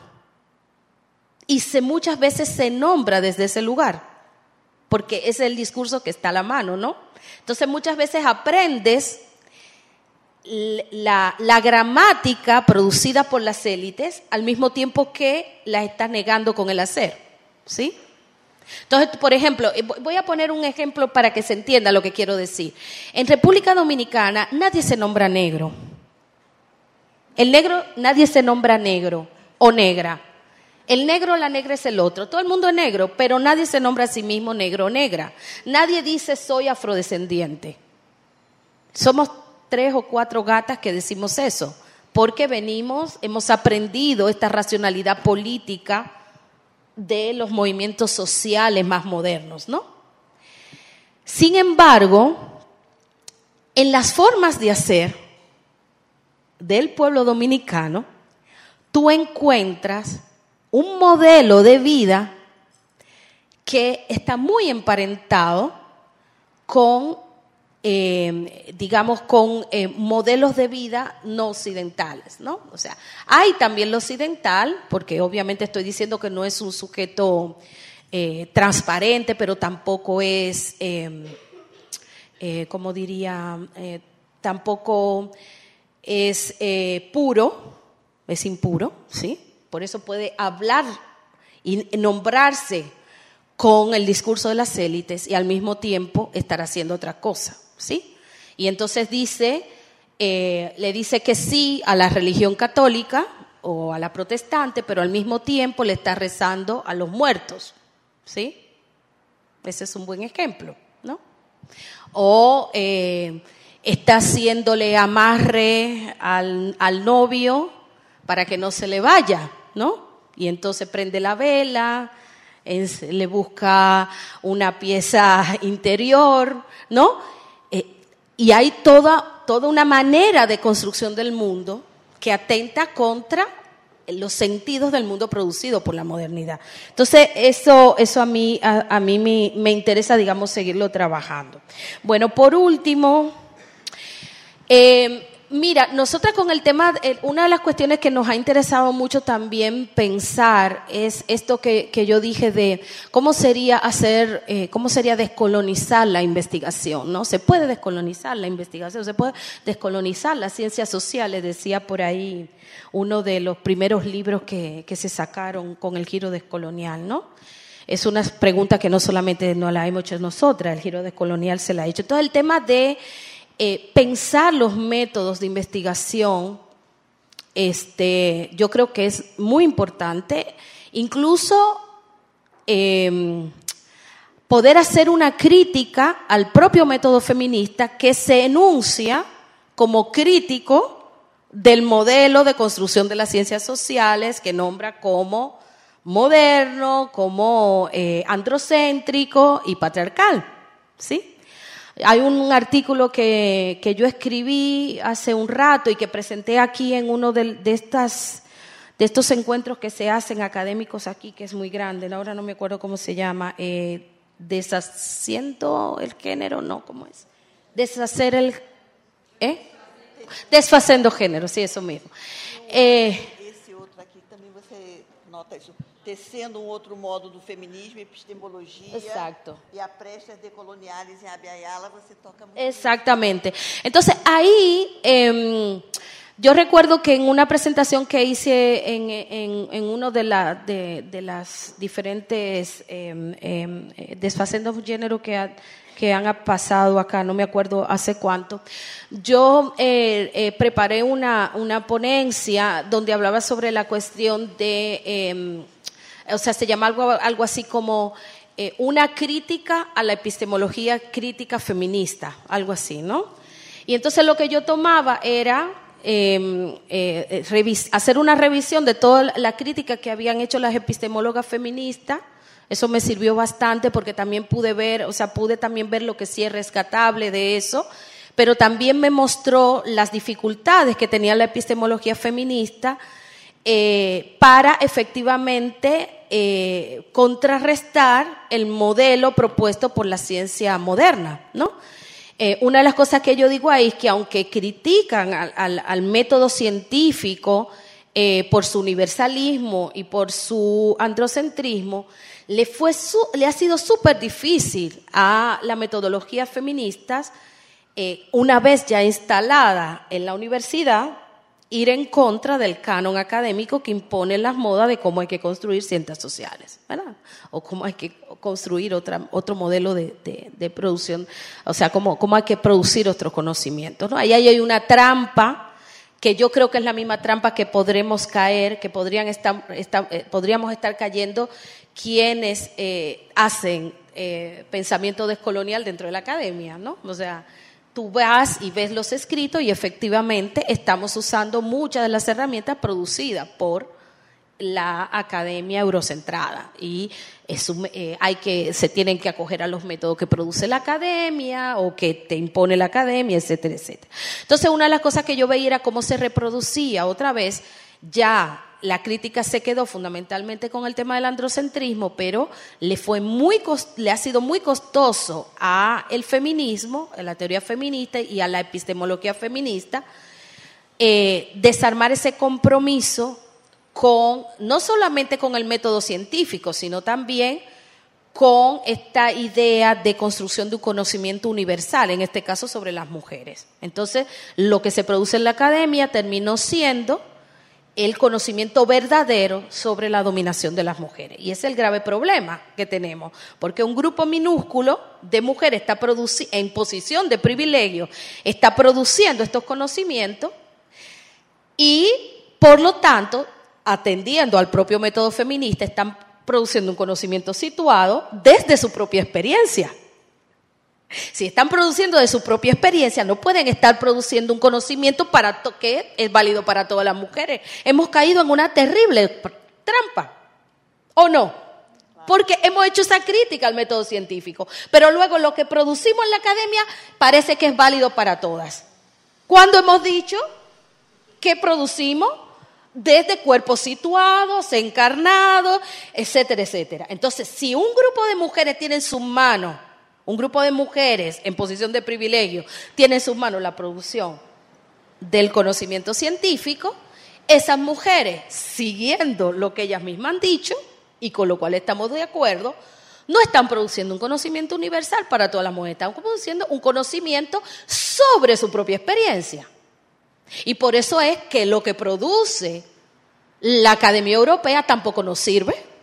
Lo que produce el conocimiento producido por el feminismo en Estados Unidos o en Europa no debería servirnos porque está siendo producido desde, desde unas posiciones situadas, situadas por una experiencia histórica. Entonces, ese son el tipo de problemas que tenemos ahí. Por último, sobre eso, una cuestión que nos ha interesado, entonces, ¿cómo se puede producir conocimiento de otra manera? O sea, podríamos encontrar como una manera de mediar entre no perder espacios, o sea, en- en- entre entablar un diálogo con la academia o dentro de la academia y disputar sentido al mismo tiempo que eh, poco a poco nos enfrentamos a los sentidos hegemónicos y a los métodos hegemónicos de producción de conocimiento. O sea, habrían como puentes, eh, como, ¿cómo podríamos decir? Métodos, eh, métodos de producción de conocimiento que sirvan como transitorios, si es que se podría pensar, en búsqueda de métodos más definitivos que confronten efectivamente y desarmen las estructuras académicas dominantes. ¿Es eso posible? Entonces ahí hay un trabajo que nos publicó, que hicimos colectivamente y sacamos, eh, eh, ha- hay dos trabajos, uno que, y los dos son colectivos, en uno estoy yo con María Lugones y otras compañeras que comenzamos a pensar estas cosas y lo publicó em, em, eh, Catherine Wars en uno de estos librotes que saca sobre eh, metodologías y epistemologías. Y entonces comenzamos a decir ahí, ¿qué cosa tendríamos que evitar? O sea, si vamos a tener que negociar, pero ¿qué es lo que no podría ser negociado? ¿Y qué es lo que sí tendríamos que evitar? Una, una, una cosa que me parece fundamental y que es algo que eh, propone, ha propuesto Chicuriel. Hay que desarmar esa idea, hay que comenzar a desarmar esa idea, y, y el tema es cómo lo vamos a hacer, ¿no? De que, eh, o sea, que, lo, que, la, que la, la gente, cuando tú dices, por ejemplo, como esta cuestión del territorio, ¿no? El el- el- al territorio lo vamos a estudiar, ¿no? Podemos producir conocimiento con los territorios. Se puede producir conocimiento y que sean conocimientos, digamos, eh, interme- o sea, a medio camino entre el conocimiento académico y el conocimiento, los conocimientos vernáculos. Es posible producir ese, un tipo de conocimiento de este tipo. Es posible, por ejemplo, comenzar tareas sencillas como usted fue a una comunidad tal. Y eso lo voy a poner entre comillas porque hay otra cosa que decir ahí. Usted fue a tal comunidad y usted trabajó con tal gente. Y luego usted es la dueña del artículo. ¿Sí? Y entonces a usted que la van a citar. ¿Cómo sería que aunque usted va a intervenir en el campo académico, porque no, no tenemos por qué decirle a la gente del pueblo que se venga a la academia. O sea, no, no, yo no creo que la academia, o sea, eso sería decir que eh, pensar que la, el horizonte es que todos, eh, digamos, eso sería negar que hay un mundo por fuera de la academia que también es válido, ¿no? Entonces, bueno, hay un tipo de conocimiento que se produce y que es válido por fuera de la academia, y hay un tipo de conocimiento que se produce dentro de la academia y que está comprometido. ¿Cómo podemos hacer para darle significados y darle valor a esos dos tipos de conocimiento y no jerarquizarlo? Podemos un artículo, por ejemplo, publicarlo en una revista científica y que yo aparezca con mis llamados informantes y ellos también son dueños del artículo, aunque quizás no escribieron el artículo, pero son la fuente del conocimiento que tiene ese artículo. No sé si me doy a entender, ¿verdad? Es, esas, esos serían ejemplos muy sencillos. O por ejemplo, ¿por qué cada vez que vamos a pensar la dominación tenemos que ir siempre a estudiar a los que están en posición de desprivilegio o los dominados. ¿Por qué si yo voy a estudiar racismo no voy a estudio si yo soy una mujer blanca, un hombre blanco que viene, eh, qué sé yo, de Botafogo o de un lugar, eh, eh, digamos, de clase media, burguesa, ¿no? Con acceso a estudio, etcétera, etcétera. ¿Por qué no estudio mi propia, cómo se produce, cómo mi clase social está sosteniendo el racismo? ¿Por qué no invierto y dejo de estudiar siempre a lo que consideramos los otros? El cuerpo travesti, por ejemplo, ¿no? que ahora está, todo el mundo está estudiando travestismo, está estudiando transexualidad. ¿Y por qué no te estudia tu propio manera en que se construye tu género y que, y y que es cómo eso contribuye a eh, digamos, a la exterioridad del cuerpo, eh, digamos, eh, expulsado de los regímenes de conocimiento, ¿no? Entonces, por ahí vamos como ensayando respuestas, no hay, no hay cosas, digamos, eh, em, em, eh, ya acabadas. Eh, como, como acto sencillo, como por ejemplo, voy a poner a circular el libro que vamos, vamos, vamos a ponerlo a circular en, la comunidad y vamos a traducir el libro en el lenguaje que la gente lo entiende en la comunidad. ¿Para quién hacemos investigación? Hay una autora que se llama Linda, eh, Linda Smith, no sé si la conoce, en América Latina la estamos estudiando mucho, que tiene un libro que se llama A descolonizar las metodologías. Linda Tujuait Smith. Ella, ella es de origen... Eh, ella es de origen, ay caramba, eh, guaraní no es, es de Australia por allá, ahora no me acuerdo, maorí, ella es de origen maorí. Y ella en este libro que ya ha sido traducido a español hace rato y ahora es que está teniendo como que lo estamos estudiando, ya ella habla de descolonizar la, metodología y ella parte cómo los investigadores blancos se van a, o sea, ella dice, no es que no queremos investigadores blancos, pero un investigador o una investigadora blanca comprometida realmente, ¿Qué es lo que no debe repetir? ¿Cuáles son las cosas que no debería hacer? ¿Y cuáles son y para quién trabaja? Porque no es al revés, no es que la comunidad trabaja para ti, es que tú deberías estar al servicio de la comunidad. Entonces, la comunidad debería estar definiendo cuáles son los- las investigaciones que vamos a hacer, porque esa investigación debería servir, por ejemplo, simplemente para la construcción, por ejemplo, de otra memoria histórica, para reconstrucción de la memoria comunitaria, para reconstrucción del tejido comunitario, para enfrentar a la- al- al extractivismo. Entonces, ese tipo de cosas son las que, las que estamos pensando. Yo hablo muchísimo, se lo dije.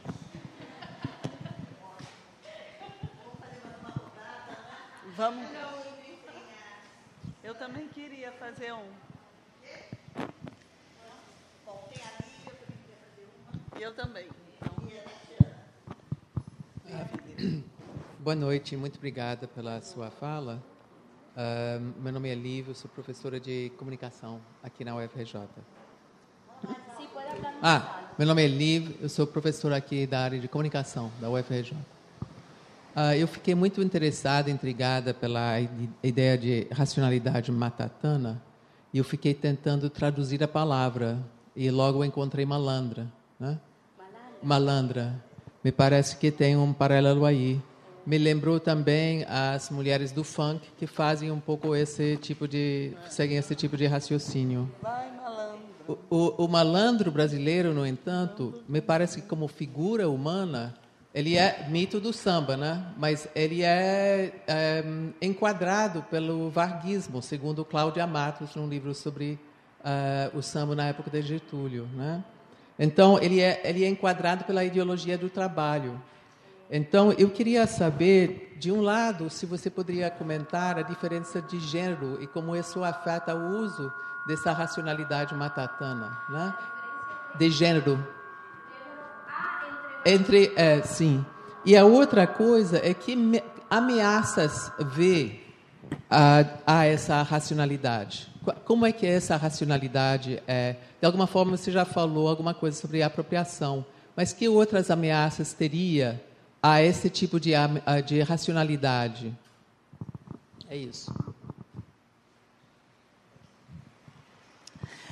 É, eu queria fazer uma pergunta que ainda não apareceu aqui, que é, essas aqui a gente está vivendo essa ascensão terrível dessa extrema direita racista, machista, patriarcal e né, violenta, tudo que e eu queria que você me dissesse um pouco se você está vendo isso também em outros lugares da América Latina, digo um pouco com essa esse tom que tem aqui e que é que eu acho que é um pouco diferente, mesmo que na Bolívia, né, você tenha falado do golpe, tem, talvez na Bolívia tenha alguns componentes em comum, realmente, né? E, e se você vê alguma relação disso também com uma, um movimento de neocolonialismo, porque eu acho que aqui isso está muito claro na fala do, do Bolsonaro, que se trata de um, né, a fala dele contra os povos originários, é, contra a Amazônia, contra toda essa simbologia, né, que além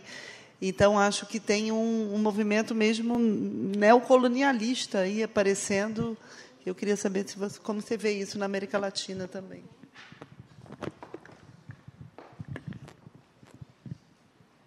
Bom, como vários colegas já expressaram aqui, é, a, sua, a sua charla dá para muita coisa e muitas questões, e é fascinante. Então, eu teria mais é, específicas provocações.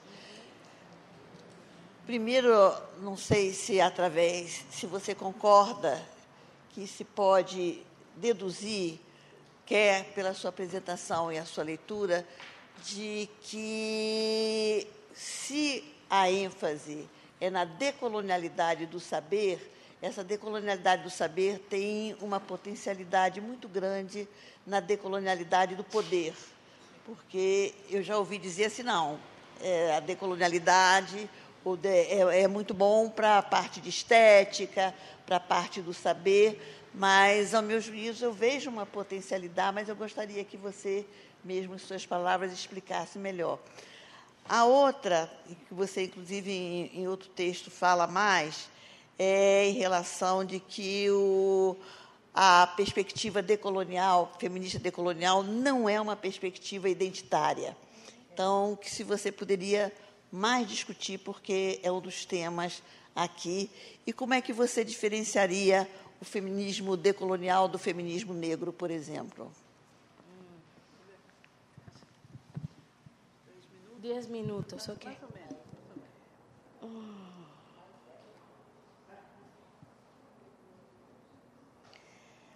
Este.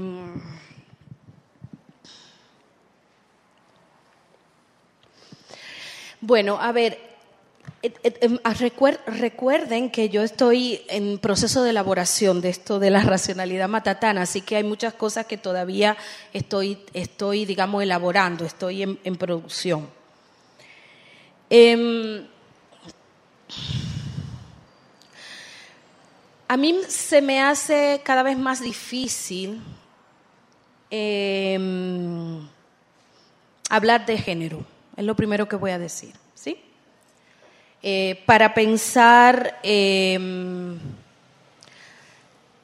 y, y por e- eso es interesante, ¿no? Yo decía al principio que hay una, una mala interpretación de la, de la colonialidad de género, porque la propuesta de Lugones lo que hace justamente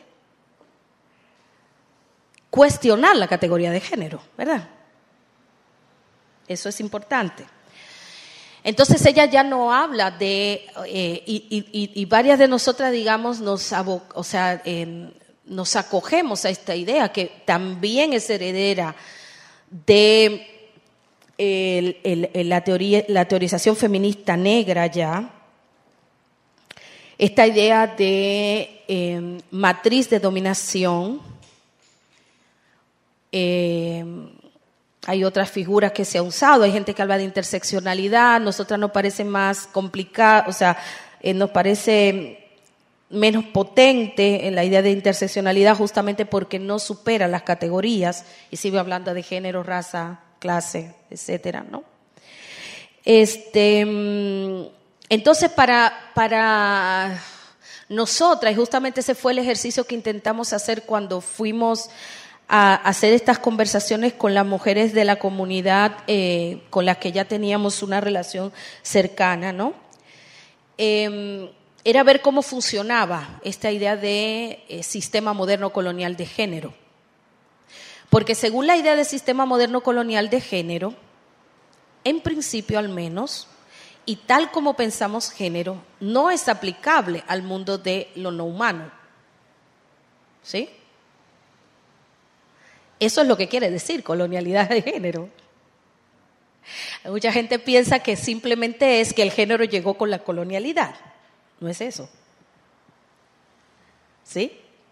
No es eso. Y lo puedo decir con toda la arrogancia del mundo porque tuve de maestra un año entero María Lugones toda la tarde en su casa. Entonces lo puedo decir porque la maestra me lo enseñó muy bien. No porque sea mío, sino porque es su propuesta. Entonces, podemos no estar de acuerdo, pero entonces no hablemos de colonialidad de género, porque eso no es colonialidad de género. María lo que está diciendo es, hay, acepta la idea de una clasificación racial mundial del trabajo que estructura el mundo, como diría Quijano, y que constituye la idea de humano no humano.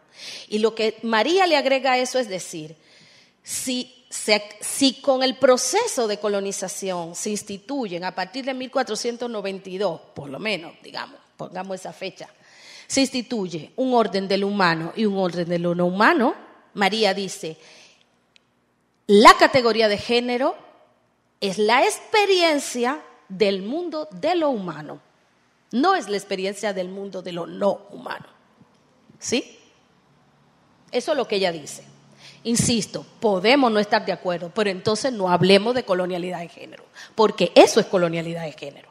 Y eso significa entonces que cuando tú vas a entablar relaciones con comunidades que vienen de procesos de colonización y de esclavitud, lo que tenemos que partir, si aceptamos ese concepto, es que, al menos originalmente, y por parte de la empresa colonial, no había una idea de que allí había género. Y no había una idea de la necesidad de imponer un género allí, porque eso no era conveniente a la empresa colonial. ¿Sí? Entonces, si venimos más para acá, parte de las investigaciones que tendríamos que hacer si nos acogiéramos a esa idea, ¿sí? Es comenzar a hacer investigaciones que nos permitan entender cómo a través del tiempo y una vez terminada la esclavitud, ¿sí? Que ya hace rato, digamos dos siglos, tres siglos, dos siglos, ¿no?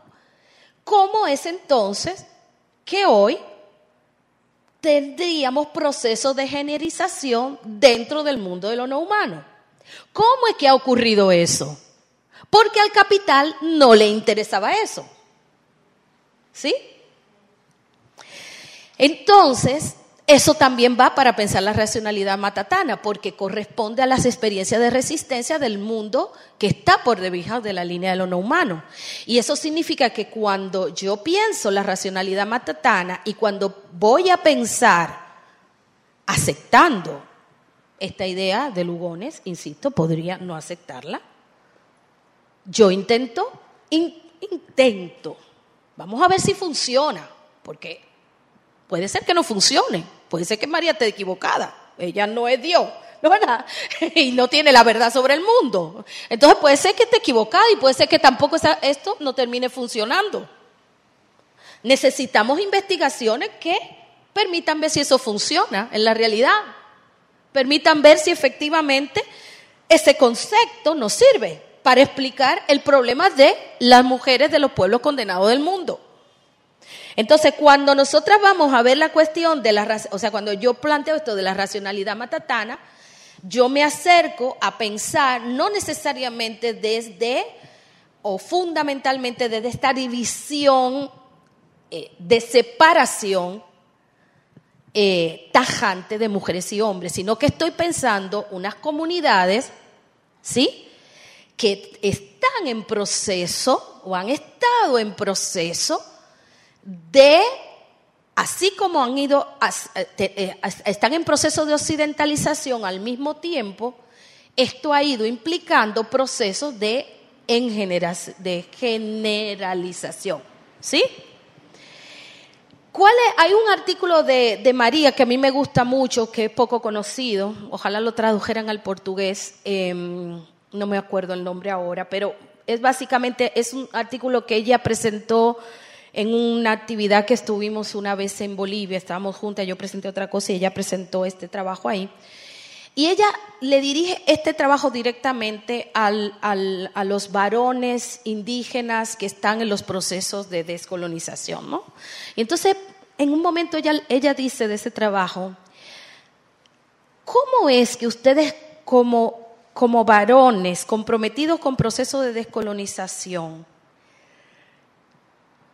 siguen aspirando a la blanquitud en la medida en que ustedes están reproduciendo varones que representan la historia de la blanquitud. ¿Sí? O sea, ustedes están reproduciendo unos patrones que vienen del mundo del amo, que vienen producidos por la experiencia europea. ¿Cómo es que ustedes aceptan o, eh, eh, eh, o sea, aceptan entrar en este juego que para hacerse humano pasar la línea, pasar hacia el otro lado, ustedes tienen que ser hombres y las mujeres tienen que ser mujeres. ¿Sí? ¿Cómo es que pasó? ¿Cómo es que llegamos a pensar eso? Esa, misma pregunta la hemos hecho para los derechos humanos, cómo aceptamos la idea de derechos humanos, cómo aceptamos la idea de la democracia liberal, cómo, cómo es que pasa eso. Pues tendríamos que preguntarnos eso también. Y para la racionalidad matatana, entonces yo también tendré que preguntarme esto, ¿verdad? Eh, y eso significa muy probablemente, em, obviamente tendré que ver, las, y de hecho yo lo, lo, hicimos con la compañera con la que estuvimos trabajando, que se llama Seleni Rodríguez, que es colombiana y que viene del Caribe colombiano, una de las cosas que hicimos fue, nos interesa aunque estamos pensando comunitariamente, pero vamos a arrancar desde el pensamiento comunitario de las mujeres, la forma de resistencia de las mujeres eh, eh, cimarronas, digamos, descendientes de cimarronas, y cómo ellas están viendo, cómo se están viendo a sí mismas y cómo están viendo sus resistencias y sus formas de negociación en un mundo cambiante, ¿sí? Donde cada vez están eh, sus cuerpos están cada vez más en peligro por los procesos de patriarcalización que, se le han ido que se han ido generalizando. ¿no? Y digo esto porque las comunidades cimarronas han tenido esa particularidad de que durante mucho tiempo han estado aisladas del, mundo del Estado-Nación. O sea, son espacios donde la gente ha vivido durante, durante siglos, digamos, con, modelos de, eh, de, vida que han sido producidos dentro de eh, la misma comunidad, ¿no?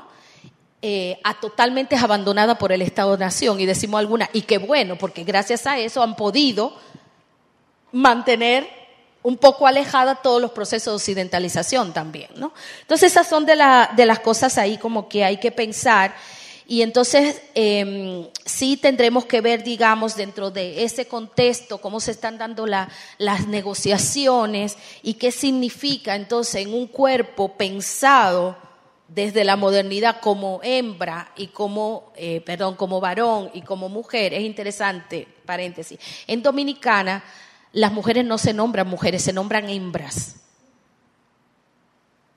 Entonces yo quiero escribir algo que dice si las hembras son mujeres. ¿Eh? Si las hembras son mujeres, en esta experiencia histórica de República Dominicana. Cuando nace una niña es hembra o macho, ¿sí? Obviamente las clases dominantes no, pero el pueblo es una hembra. Y todavía tú eres hambre, no, ay, tuvo una hembra, ¿sí? Eso es muy interesante. Bueno, entonces por ahí un poco. El contexto del neocolonialismo, pues no me voy a extender mucho sobre eso, creo que dije algunas cosas eh, al inicio de- del contexto en el que estamos habitando. Yo, yo sinceramente estoy un poco desesperanzada porque creo que es un momento que no solamente se trata de la coyuntura histórica, sino que estamos asistiendo al fin de un modelo, un modelo que ya no se sostiene, que, que está, o sea, que ya simplemente lo que está en juego, lo que está puesto en peligro es la vida misma sobre el planeta, ¿sí? Entonces, eh, yo creo, y con algunas compañeras y compañeros, acabo de venir de un encuentro en, en- en Barranquilla, que fue sobre pensamiento latinoamericano y caribeño, eh, y era todo sobre colonialidad y neocolonialismo, y una de las cosas que decíamos es, bueno, eh, hay un más allá de este momento histórico que estamos viviendo, ¿no? Hay un más allá, hay una, hay, un- hay una salida en términos más generales, ¿no? En términos generales de esa idea de avance histórico, ¿no? Eh, digamos, ¿cuál es la, cuál es la salida? Se restitu se- resolvemos el problema porque restituyamos eh, los gobiernos de izquierda, se resuelve el problema, eh, quiero decir a nivel global, del grave problema en el que, histórico en el que estamos en este momento. ¿no? Obviamente queremos que esté uno de izquierda a, digamos, lo que se tiene aquí o a lo que está pasando en Bolivia. Obviamente eso nos da una base de derecho mínima sobre la cual podemos construir otras cosas, algunas más que otras, podemos construir otras cosas. Pero realmente la pregunta por la posibilidad de, eh, de, o sea, la decolonialidad yo creo que nos enfrenta al dilema de pensar esto que muchas compañeras y compañeros en los territorios llaman el modelo de muerte, que es un modelo de muerte que no ha sido eh, eh, pensado ni siquiera por el marxismo, ¿sí? Eso es lo que está diciendo la decolonialidad, porque el marxismo también era un proyecto moderno, ¿sí? Pensó la clase y pensó que era posible la redistribución de la riqueza y etcétera, etcétera, etcétera. Eso es básicamente lo que han hecho. Pero el problema, el grave problema que han tenido estos gobiernos de la izquierda, el giro a la izquierda, eh, del llamado giro a la izquierda en América Latina, fue que construyeron una, una representación de sectores que siempre habían sido excluidos eh, por los estados modernos coloniales sobre unos programas que seguían siendo modernos coloniales. ¿Sí? Entonces, por ejemplo, nunca se preguntaron por el tema de la riqueza, de, o sea, no de la redistribución de la riqueza, sino de cómo se produce la riqueza, que es en base al extractivismo.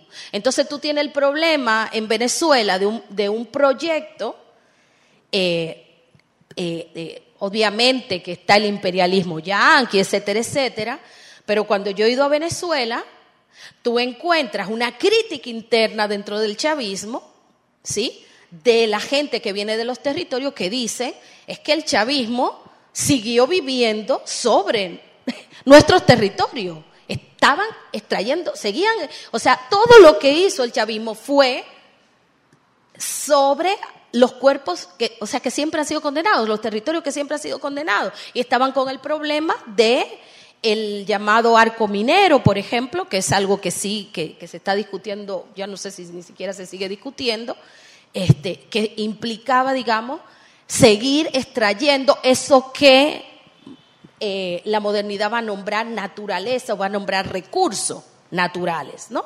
Y que para los pueblos de otro tipo de racionalidades, racionalidades em, em, relacionales, no es un recurso. Por eso mismo también, y con eso voy a terminar, em, la, efectivamente la decolonialidad del saber o la decolonización del conocimiento, la, la decolonización de la universidad, eh, digamos, es un, es un reto importante y tiene una potencialidad, pero también tiene muchos límites, porque de todas maneras, y el, digamos, hay algunos compañeros y compañeras que han estado dentro del giro de colonial y que hoy están habla, eh, han, hecho una especie de giro y han dicho que no se trata solamente de una disputa epistémica, ¿sí? Porque la, la, o sea, la, disputa epistémica sigue, eh, sigue siendo una disputa eh, dentro de una base de interpretación que sigue siendo eh, desde una materialidad producida por las llamadas ciencias naturales, ¿no? y la antropología, etcétera, etcétera. Entonces ellos están diciendo que una verdadera descolonización de alguna manera apunta también a confrontar eh, la misma ontología sobre la que se produce esa disputa. ¿sí? Entonces, lo que hablan es eh, de la necesidad de un, hay gente que habla de un giro ontológico, ¿sí? Em, yo sé que aquí ustedes tuvieron un, intelectual que no, me, no, es de esa línea que yo vengo. de hecho, el otro día me enteré de un intelectual que creo que viene de la antropología, y disculpen que no, ahora no tengo el nombre. Eh, no sé si alguna de ustedes saben que aquí ha habido, hay, hay un antropólogo que habló mucho del llamado giro ontológico pero ah, gente como Arturo Escobar, eh, eh, Marisol de la Cadena, Mario Blaser, son algunos eh, académicos, investigadores, em, que, digamos, dicen que hay que profundizar el debate e ir más allá del debate epistémico, ¿no? Entonces, sí, efectivamente, el debate epistémico, la disputa epistémica es importante, pero ¿cómo es? Y justamente viene a, traen a colación este tema del fracaso de este proyecto de, la, nueva izquierda, del siglo del giro a la izquierda en América Latina. ¿Y dónde, cómo fue que estos proyectos fracasaron? Justamente porque no pasaron de, la disputa epistémica. Al final se, se trató más de políticas multiculturales, ¿sí? de representatividad, que a la hora de que se efectivizara en el tipo de mundo posible, el tipo de mundo eh, que queremos y cómo, eh, em, cómo es que vamos a, em, eh, cuál es el orden al que aspiramos, se nos deshace en la mano, ¿sí? Porque el mundo que nosotras vivimos es en el que estamos todas nosotras. Es un mundo que y, que supuestamente nosotros nos sentimos todas, que estamos muy, eh, somos todas muy comprometidas, etcétera, etcétera. Pero el tipo de mundo, el hacer mundo, que significa, eh, cuando, cuando hablo de, ontología, estoy hablando de hacer mundo, ¿no? No solamente de pensar mundo, ya se, se, trata de hacer mundo. ¿Qué es, ¿Qué es el mundo? ¿Cómo hacemos el mundo? ¿Cómo producimos mundo? Ese mundo es el que, es el que eh, es la contracara de esos mundos que están desapareciendo y de los que nos horrorizamos cuando decimos la Amazonía, la, gente en, el mundo indígena, los mundos comunitarios. Esos mundos están desapareciendo por el mundo que nosotros estamos viviendo. ¿Sí? Eh, esos mundos están desapareciendo por eso y somos parte entonces de, de lo que está haciendo que eso desaparezca. Entonces hay, una pregunta que va más allá sí, y que nos confronta radicalmente respecto de cuál es nuestro compromiso político, porque no se trata ya de hacer una marcha para que no haya incendio en la Amazonía. No se trata de hacer una marcha en contra de que no extraigan los minerales, no extraigan el petróleo y decir que el petróleo se quede bajo tierra. ¿Sí? Se trata que el mundo que nosotros hacemos posible, ese que habitamos, es el que es el responsable de la desaparición de esos mundos que estamos diciendo eh, de, que estamos defendiendo, ¿no? Y que estamos horrorizadas por su desaparición y por su condena. Entonces, em, lo dejo por ahí. Muchas gracias.